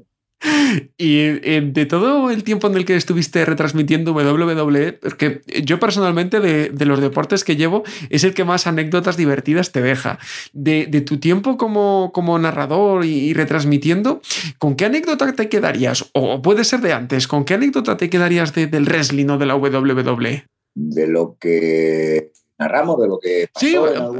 eh, claro, por ejemplo, el otro día Fernando Costilla me, costaba, me contaba algunas de, de, Héctor del Mar, que los que tuvisteis la oportunidad de trabajar con él, eh, sí. creo que tenéis muchas. Entonces, ¿con cuál te quedarías tú o cuál es así peculiar y, y que te guste recordar? Yo me divertía mucho con los previos que hacíamos. los previos que hacíamos en, en el, el, momento que yo llego y yo me sumo a las retransmisiones, nosotros hacíamos unos previos eh, que los hacíamos en un plató mm, diferente, un plató aparte, ¿no? De donde luego nos colocábamos, ¿no? Tú conoces, porque mm. también has estado con nosotros, ¿no? Entonces había la zona de cabinas donde narrábamos el, el evento, pero, pero nosotros cuando hacíamos el, el, previo, eh, era una grabación que hacíamos en un, un, plato gigantesco, en uno de los platos gigantescos de, de A3 Media, y o sea, no sabes el frío que pasábamos siempre con aquello. O sea, era un frío tremendo. Yo le vi allí a Héctor del Mar y decía, Héctor, necesitas una chupa, una manta, necesitas eh, un, no sé, un caldito, algo tal. Es que hacía una rasca de la leche. Entonces, o sea, es de, fíjate que yo, las cosas que habré grabado yo, ¿no? Con, una cámara, a veces que habré yo tenido que repetir grabaciones con cámara, con micrófonos para la radio, para la tele, miles, miles, miles, y ya está. La repites porque algo sale mal o porque tú no estás ese día eh, muy lúcido, estás espesito, o te equivocas, yo que sé, mil cosas, o el de la luz, o el técnico, o es que se me ha olvidado darle al este de grabar, mil, mil, mil cosas. Macho, allí yo es que tenía pánico a que nos equivocáramos, o sea, era de estas veces que decías, macho, a ver, a ver si no, a ver si no pasa nada. Bueno, pues uno de los días que más frío hacía, eh, bueno, vienen los guardias de seguridad allí de a tres media, vienen allí, eh, pero como en las películas de Hollywood, decir, cuidado, alarma, que aquí algo ha pasado, ¿no? Algo ha pasado, algo ha pasado, efectivamente. Había un detector de, incendios que, se había eh, encendido por aquella zona. Nadie sabía bien qué era lo que pasaba. Eh, era algo con un detector de, incendios. Y, claro, esta gente, eh, con toda la obligación del mundo, además yo, yo, he trabajado en algún momento en algo relacionado con la seguridad y sé cómo funciona todo este tema de alarma, los protocolos que hay que seguir y demás, ¿no? Que te juegas el puesto y más cosas, y te juegas la seguridad de la gente, además, ¿no? Eh, o sea, yo, yo, yo, yo no me, o sea, no, no, me lo podía creer. Digo, no puede ser, macho, no puede ser que se, que, se, que, se, monte aquí este numerito ahora, macho, con el detector de incendios, que no encontremos, que no ven con el detector. Macho, allí la gente eh, buscando, allí una planta superior que había, una pasarela, no sé qué, no sé cuánto. O sea, yo me quería, yo me, bueno, morir, ¿no? Porque nos estábamos pelando de frío y era una situación... Eh, y, luego quiero recordar que nos salió la primera, pero estuvimos ahí un montón de tiempo esperando está muy bien, tú llevas muy preparado esto, pero luego, macho, joder, el previo aquí es la guerra que nos daba. A veces lo, Era una cosa muy especial de luces, de temas de iluminación. Yo no sé si, lo recordáis, ¿no? Pero era un poco una presentación muy, muy, muy, muy americana, ¿no? Porque era un, fondo negro, un fondo bastante oscuro y teníamos un juego de luces eh, que simulaba un poquito también el de los eh, escenarios de combates y demás. Quedaba muy bonito, quedaba muy bien. Desde el punto de vista técnico de iluminación y demás era, era, era atractivo, eh, pero oye, y, nada, y era, si eran cinco minutos o menos, pero joder, ¿cómo, ¿cómo, había que curarse aquello? Y, y, el frío que pasaba. y esto Héctor pasaba frío porque, claro, el tema de él estaba ahí un poco más, de edad sobre todo, ¿no? Con yo que tampoco ya soy un ventañero, pero, pero llevas, vas con tu chaquetita y vas, eh, claro, no te ponías allí. El abrigo, eh, claro. Claro, el abrigo, o sea, salías en plan, en plan tele. Entonces, nos pelábamos. Y por último, Alfredo, para cerrar, igual es difícil, pero bueno, eh, te la tengo que hacer. Si te dejasen fichar a un jugador, un luchador de WWE para el Madrid actual, ¿a cuál fichabas y de qué lo ponías? Para el Madrid actual. Sí, para reforzarlo. Eh, para reforzarlo. Eh, pues yo creo que por su variedad de recursos, por los registros que tiene y por el físico que tiene, pues igual ser Rollins claro, si me pides a alguien para darle ahí atrás consistencia, yo me voy a por Kevin Owens directamente, ¿no? Pero eh, este Madrid necesita ahí de medio campo para arriba también necesita, bueno, si quieran Mbappé y Haaland, menos, pero y ahí en el medio campo necesitamos, eh, claro, ahí también necesitamos cabeza, ahí también necesitamos cabeza, con lo cual eh, no sé si la locura de Sami Zayn nos podría venir hasta bien, fíjate. No sé vaya tres, ¿eh? Sí, sí, apareciera por ahí Sami Zayn y le, lo, pusiera todo patas arriba. No sé, no, pues Sen Rollins, Sen Rollins, que es un tío que yo creo que ha sabido evolucionar también muy bien dentro de, de la WWE. Le doy mucho mérito a Sen Rollins porque parecía ahí un actor secundario, acuérdate cuando estaba ahí con, con Roman Reigns y con, y con este con... Con Ambrose. Sí, parecía que era siempre alguien que estaba a la sombra de él, luego tuvo el momento que tuvo y ahora ha sabido adaptarse a otros papeles, eh, a un rol muy, muy distinto del que se presuponía en, en aquellos tiempos. Es un tío, tío muy interesante, es un tipo tipo que yo creo que te daría juego, sí, en un equipo de Madrid encajaría bien. Sí, ser Rollins, definitivamente ser Rollins. Pues Alfredo, te agradezco mucho tu tiempo con nosotros y te deseo que disfrutes tanto como nosotros también este WrestleMania. Muchas gracias. Gracias, Álvaro. Igualmente, un placer. Carlos, Miguel, no sé qué os parece. Nos ha dicho muchas cosas, pero yo creo que mucha gente se ha quedado con eso. ¿E-, ¿Es el refuerzo que necesita Ancelotti en este momento? Hombre, después de lo del domingo, yo creo que necesita a Seth Rollins, a Roman Reigns, a Bloodline y a todo el mundo junto. Por lo menos para tener una defensa en condiciones. A Miguel lo veo un poco missing ahora, ¿no? Ay, ay, ay. Estaba caliente Alfredo Duro con el tema, ¿eh? pero bueno, eh, hay que levantarse. No queda se, ha se, ha controlado. La verdad que para ser Alfredo Duro se, se, ha controlado bastante. Que además esto lo grabé, yo lo grabé yo el lunes posterior a, a todo. ¿eh? O sea que estaba mucho más, mucho más fresco. Vámonos a las preguntas que os había dejado colgadas antes, pero antes vamos a recordar eh, todos cuántos comb los combates que hay, porque realmente yo en la cabeza creo que si los digo de memoria, no digo todos, porque algunos se me, se me escapa. Obviamente, eh, ese sí que lo recordamos, Brock Lesnar contra Roman Reigns, también está Charlotte Flair contra Ronda Rousey por el campeonato femenino de SmackDown, el de Lesnar y el de Reigns es por los dos títulos principales, el Universal y el de la WWE, campeonato femenino de Raw, con, eh, Becky Lynch contra Bianca Belair. Luego, aquí lo llaman en la página de la, de la WWE una confrontación entre Stone Cold, Steve Austin y Kevin Owens en el Chaos Show. Que ahora también si queremos, si queréis, hablamos de la imitación de Chaos sobre Stone Cold. Edge contra AJ Styles, Johnny Knoxville contra Sami Zayn, Rey y Dominic Mysterio contra The Miz y Logan Paul. Campeonato por parejas femenino.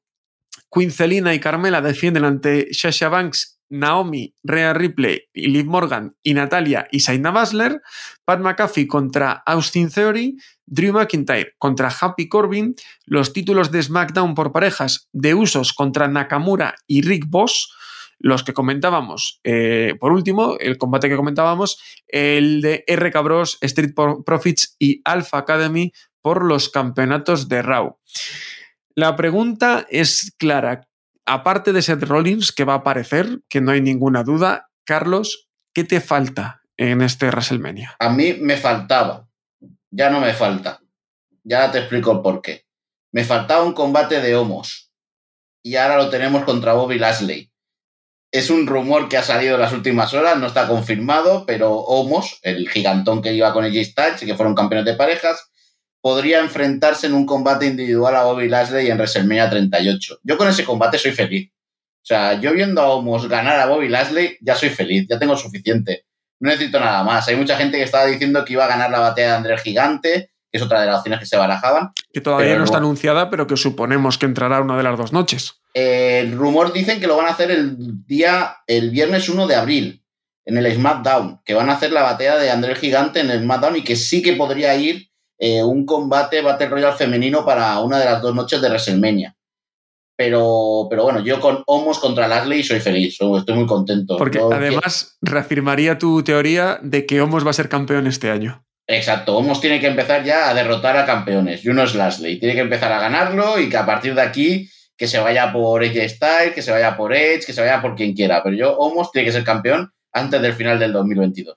¿Y qué te falta en esta cartelera, Miguel? No, yo creo que ir solo a ver los shows, porque uf, lo que voy a sufrir con Carlos al lado, como gane Homos encima. Mamma mía. ¿Qué, ¿Qué le falta a esta cartelera?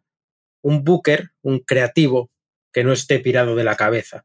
Porque meter a Sasha Banks en una lucha random de parejas por un campeonato que no importa para nada, es que cada vez que lo leo, mira que la cartelera es mala ya de por sí, ¿eh? pero ver a Sasha Banks metida en un combate de relleno me pone completamente enfermo, vamos. Eh, ¿Qué decirte? Charlotte Flair contra Ronda Rousey es un combate que me llama bastante la atención, igual que el Becky Lynch contra Bianca. Eh, dos luchas por los títulos femeninos que están muy, muy bien. La lucha de eh, Pat McAfee contra Austin Theory, pues me empezó a llamar la atención porque el otro día en la entrevista que le hice a Austin Theory me comentó que le gustaría que fuera sin descalificación.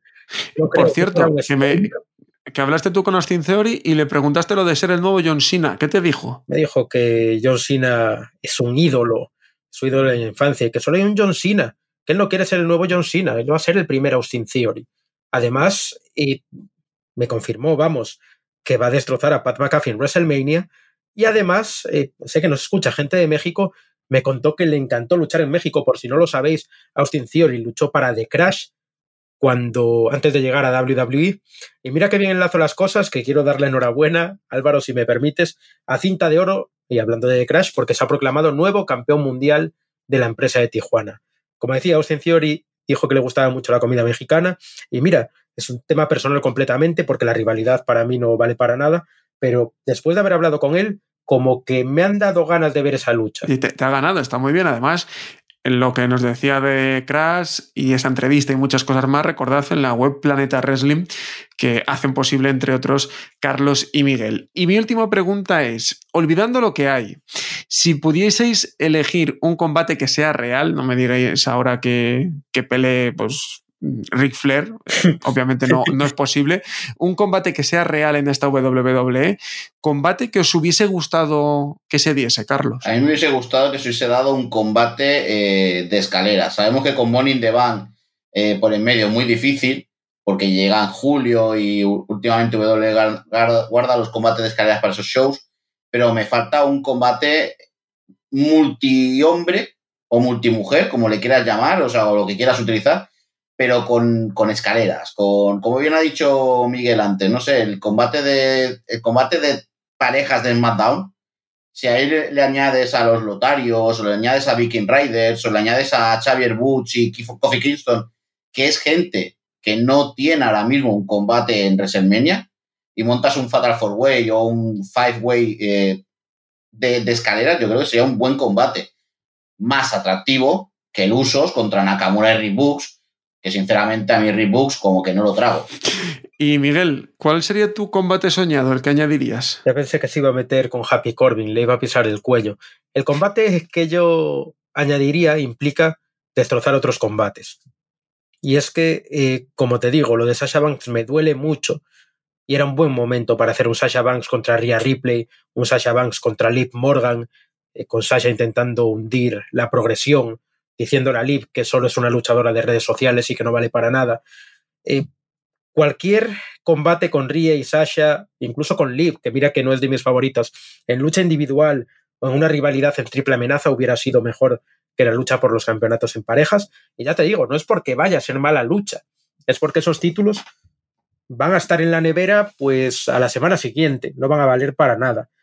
La lucha que más miedo me da, otra lucha que no, no le veo mucho sentido, no me gusta, es el Edge contra AJ Styles.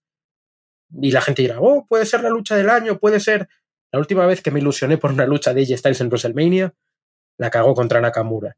Y la última vez que me ilusioné por una lucha de Edge, casi me muero viéndolo luchar contra The Miz en lo peor que he visto en todo el año dentro de la empresa. Bueno, pero lo, hay tanto que cambiar, Álvaro. Lo segundo fue culpa tuya, ¿eh?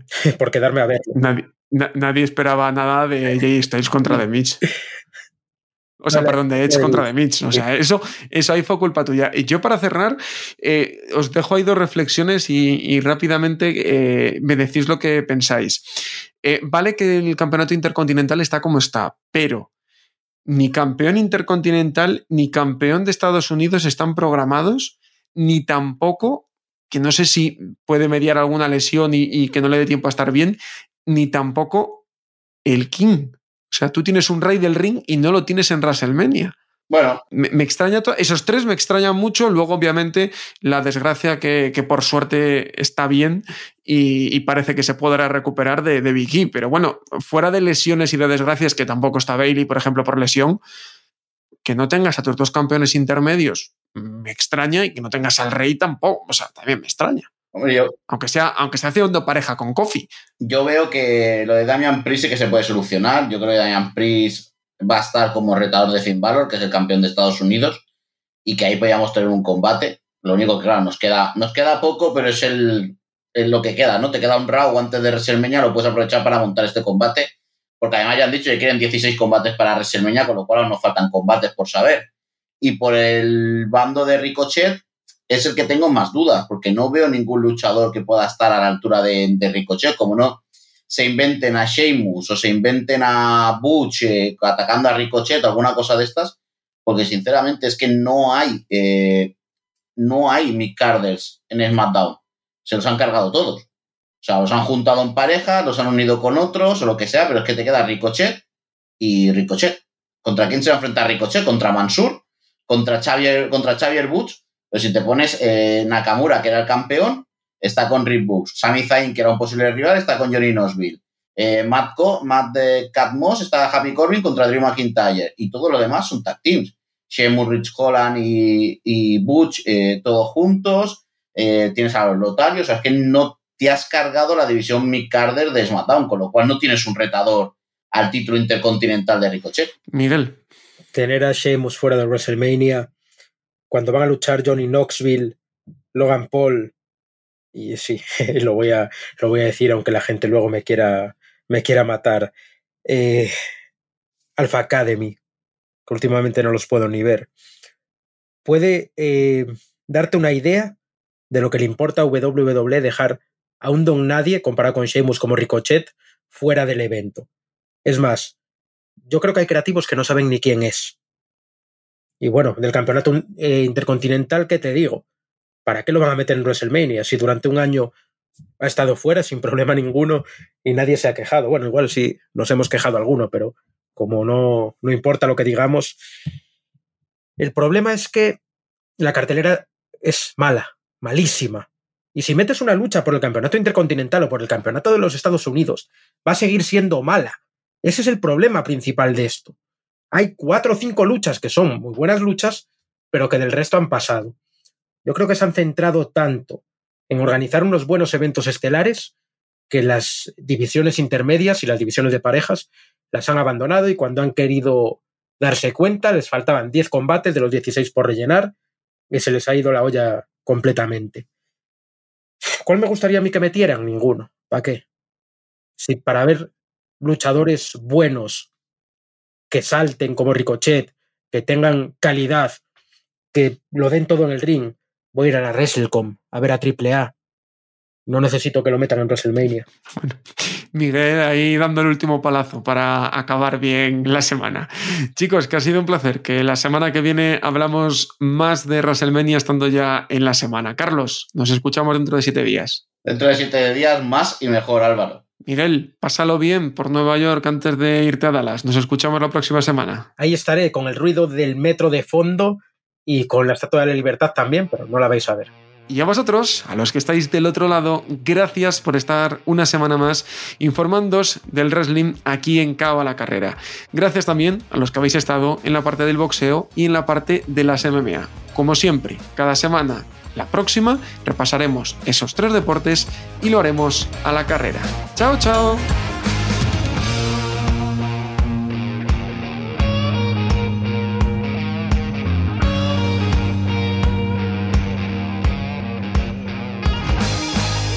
Gracias por escuchar Cao a la Carrera, un podcast original de As Audio con la dirección de Álvaro Carrera, la producción de Javier Machicado y la realización de Vicente Zamora. Todos los miércoles en la sección de As Audio en as.com.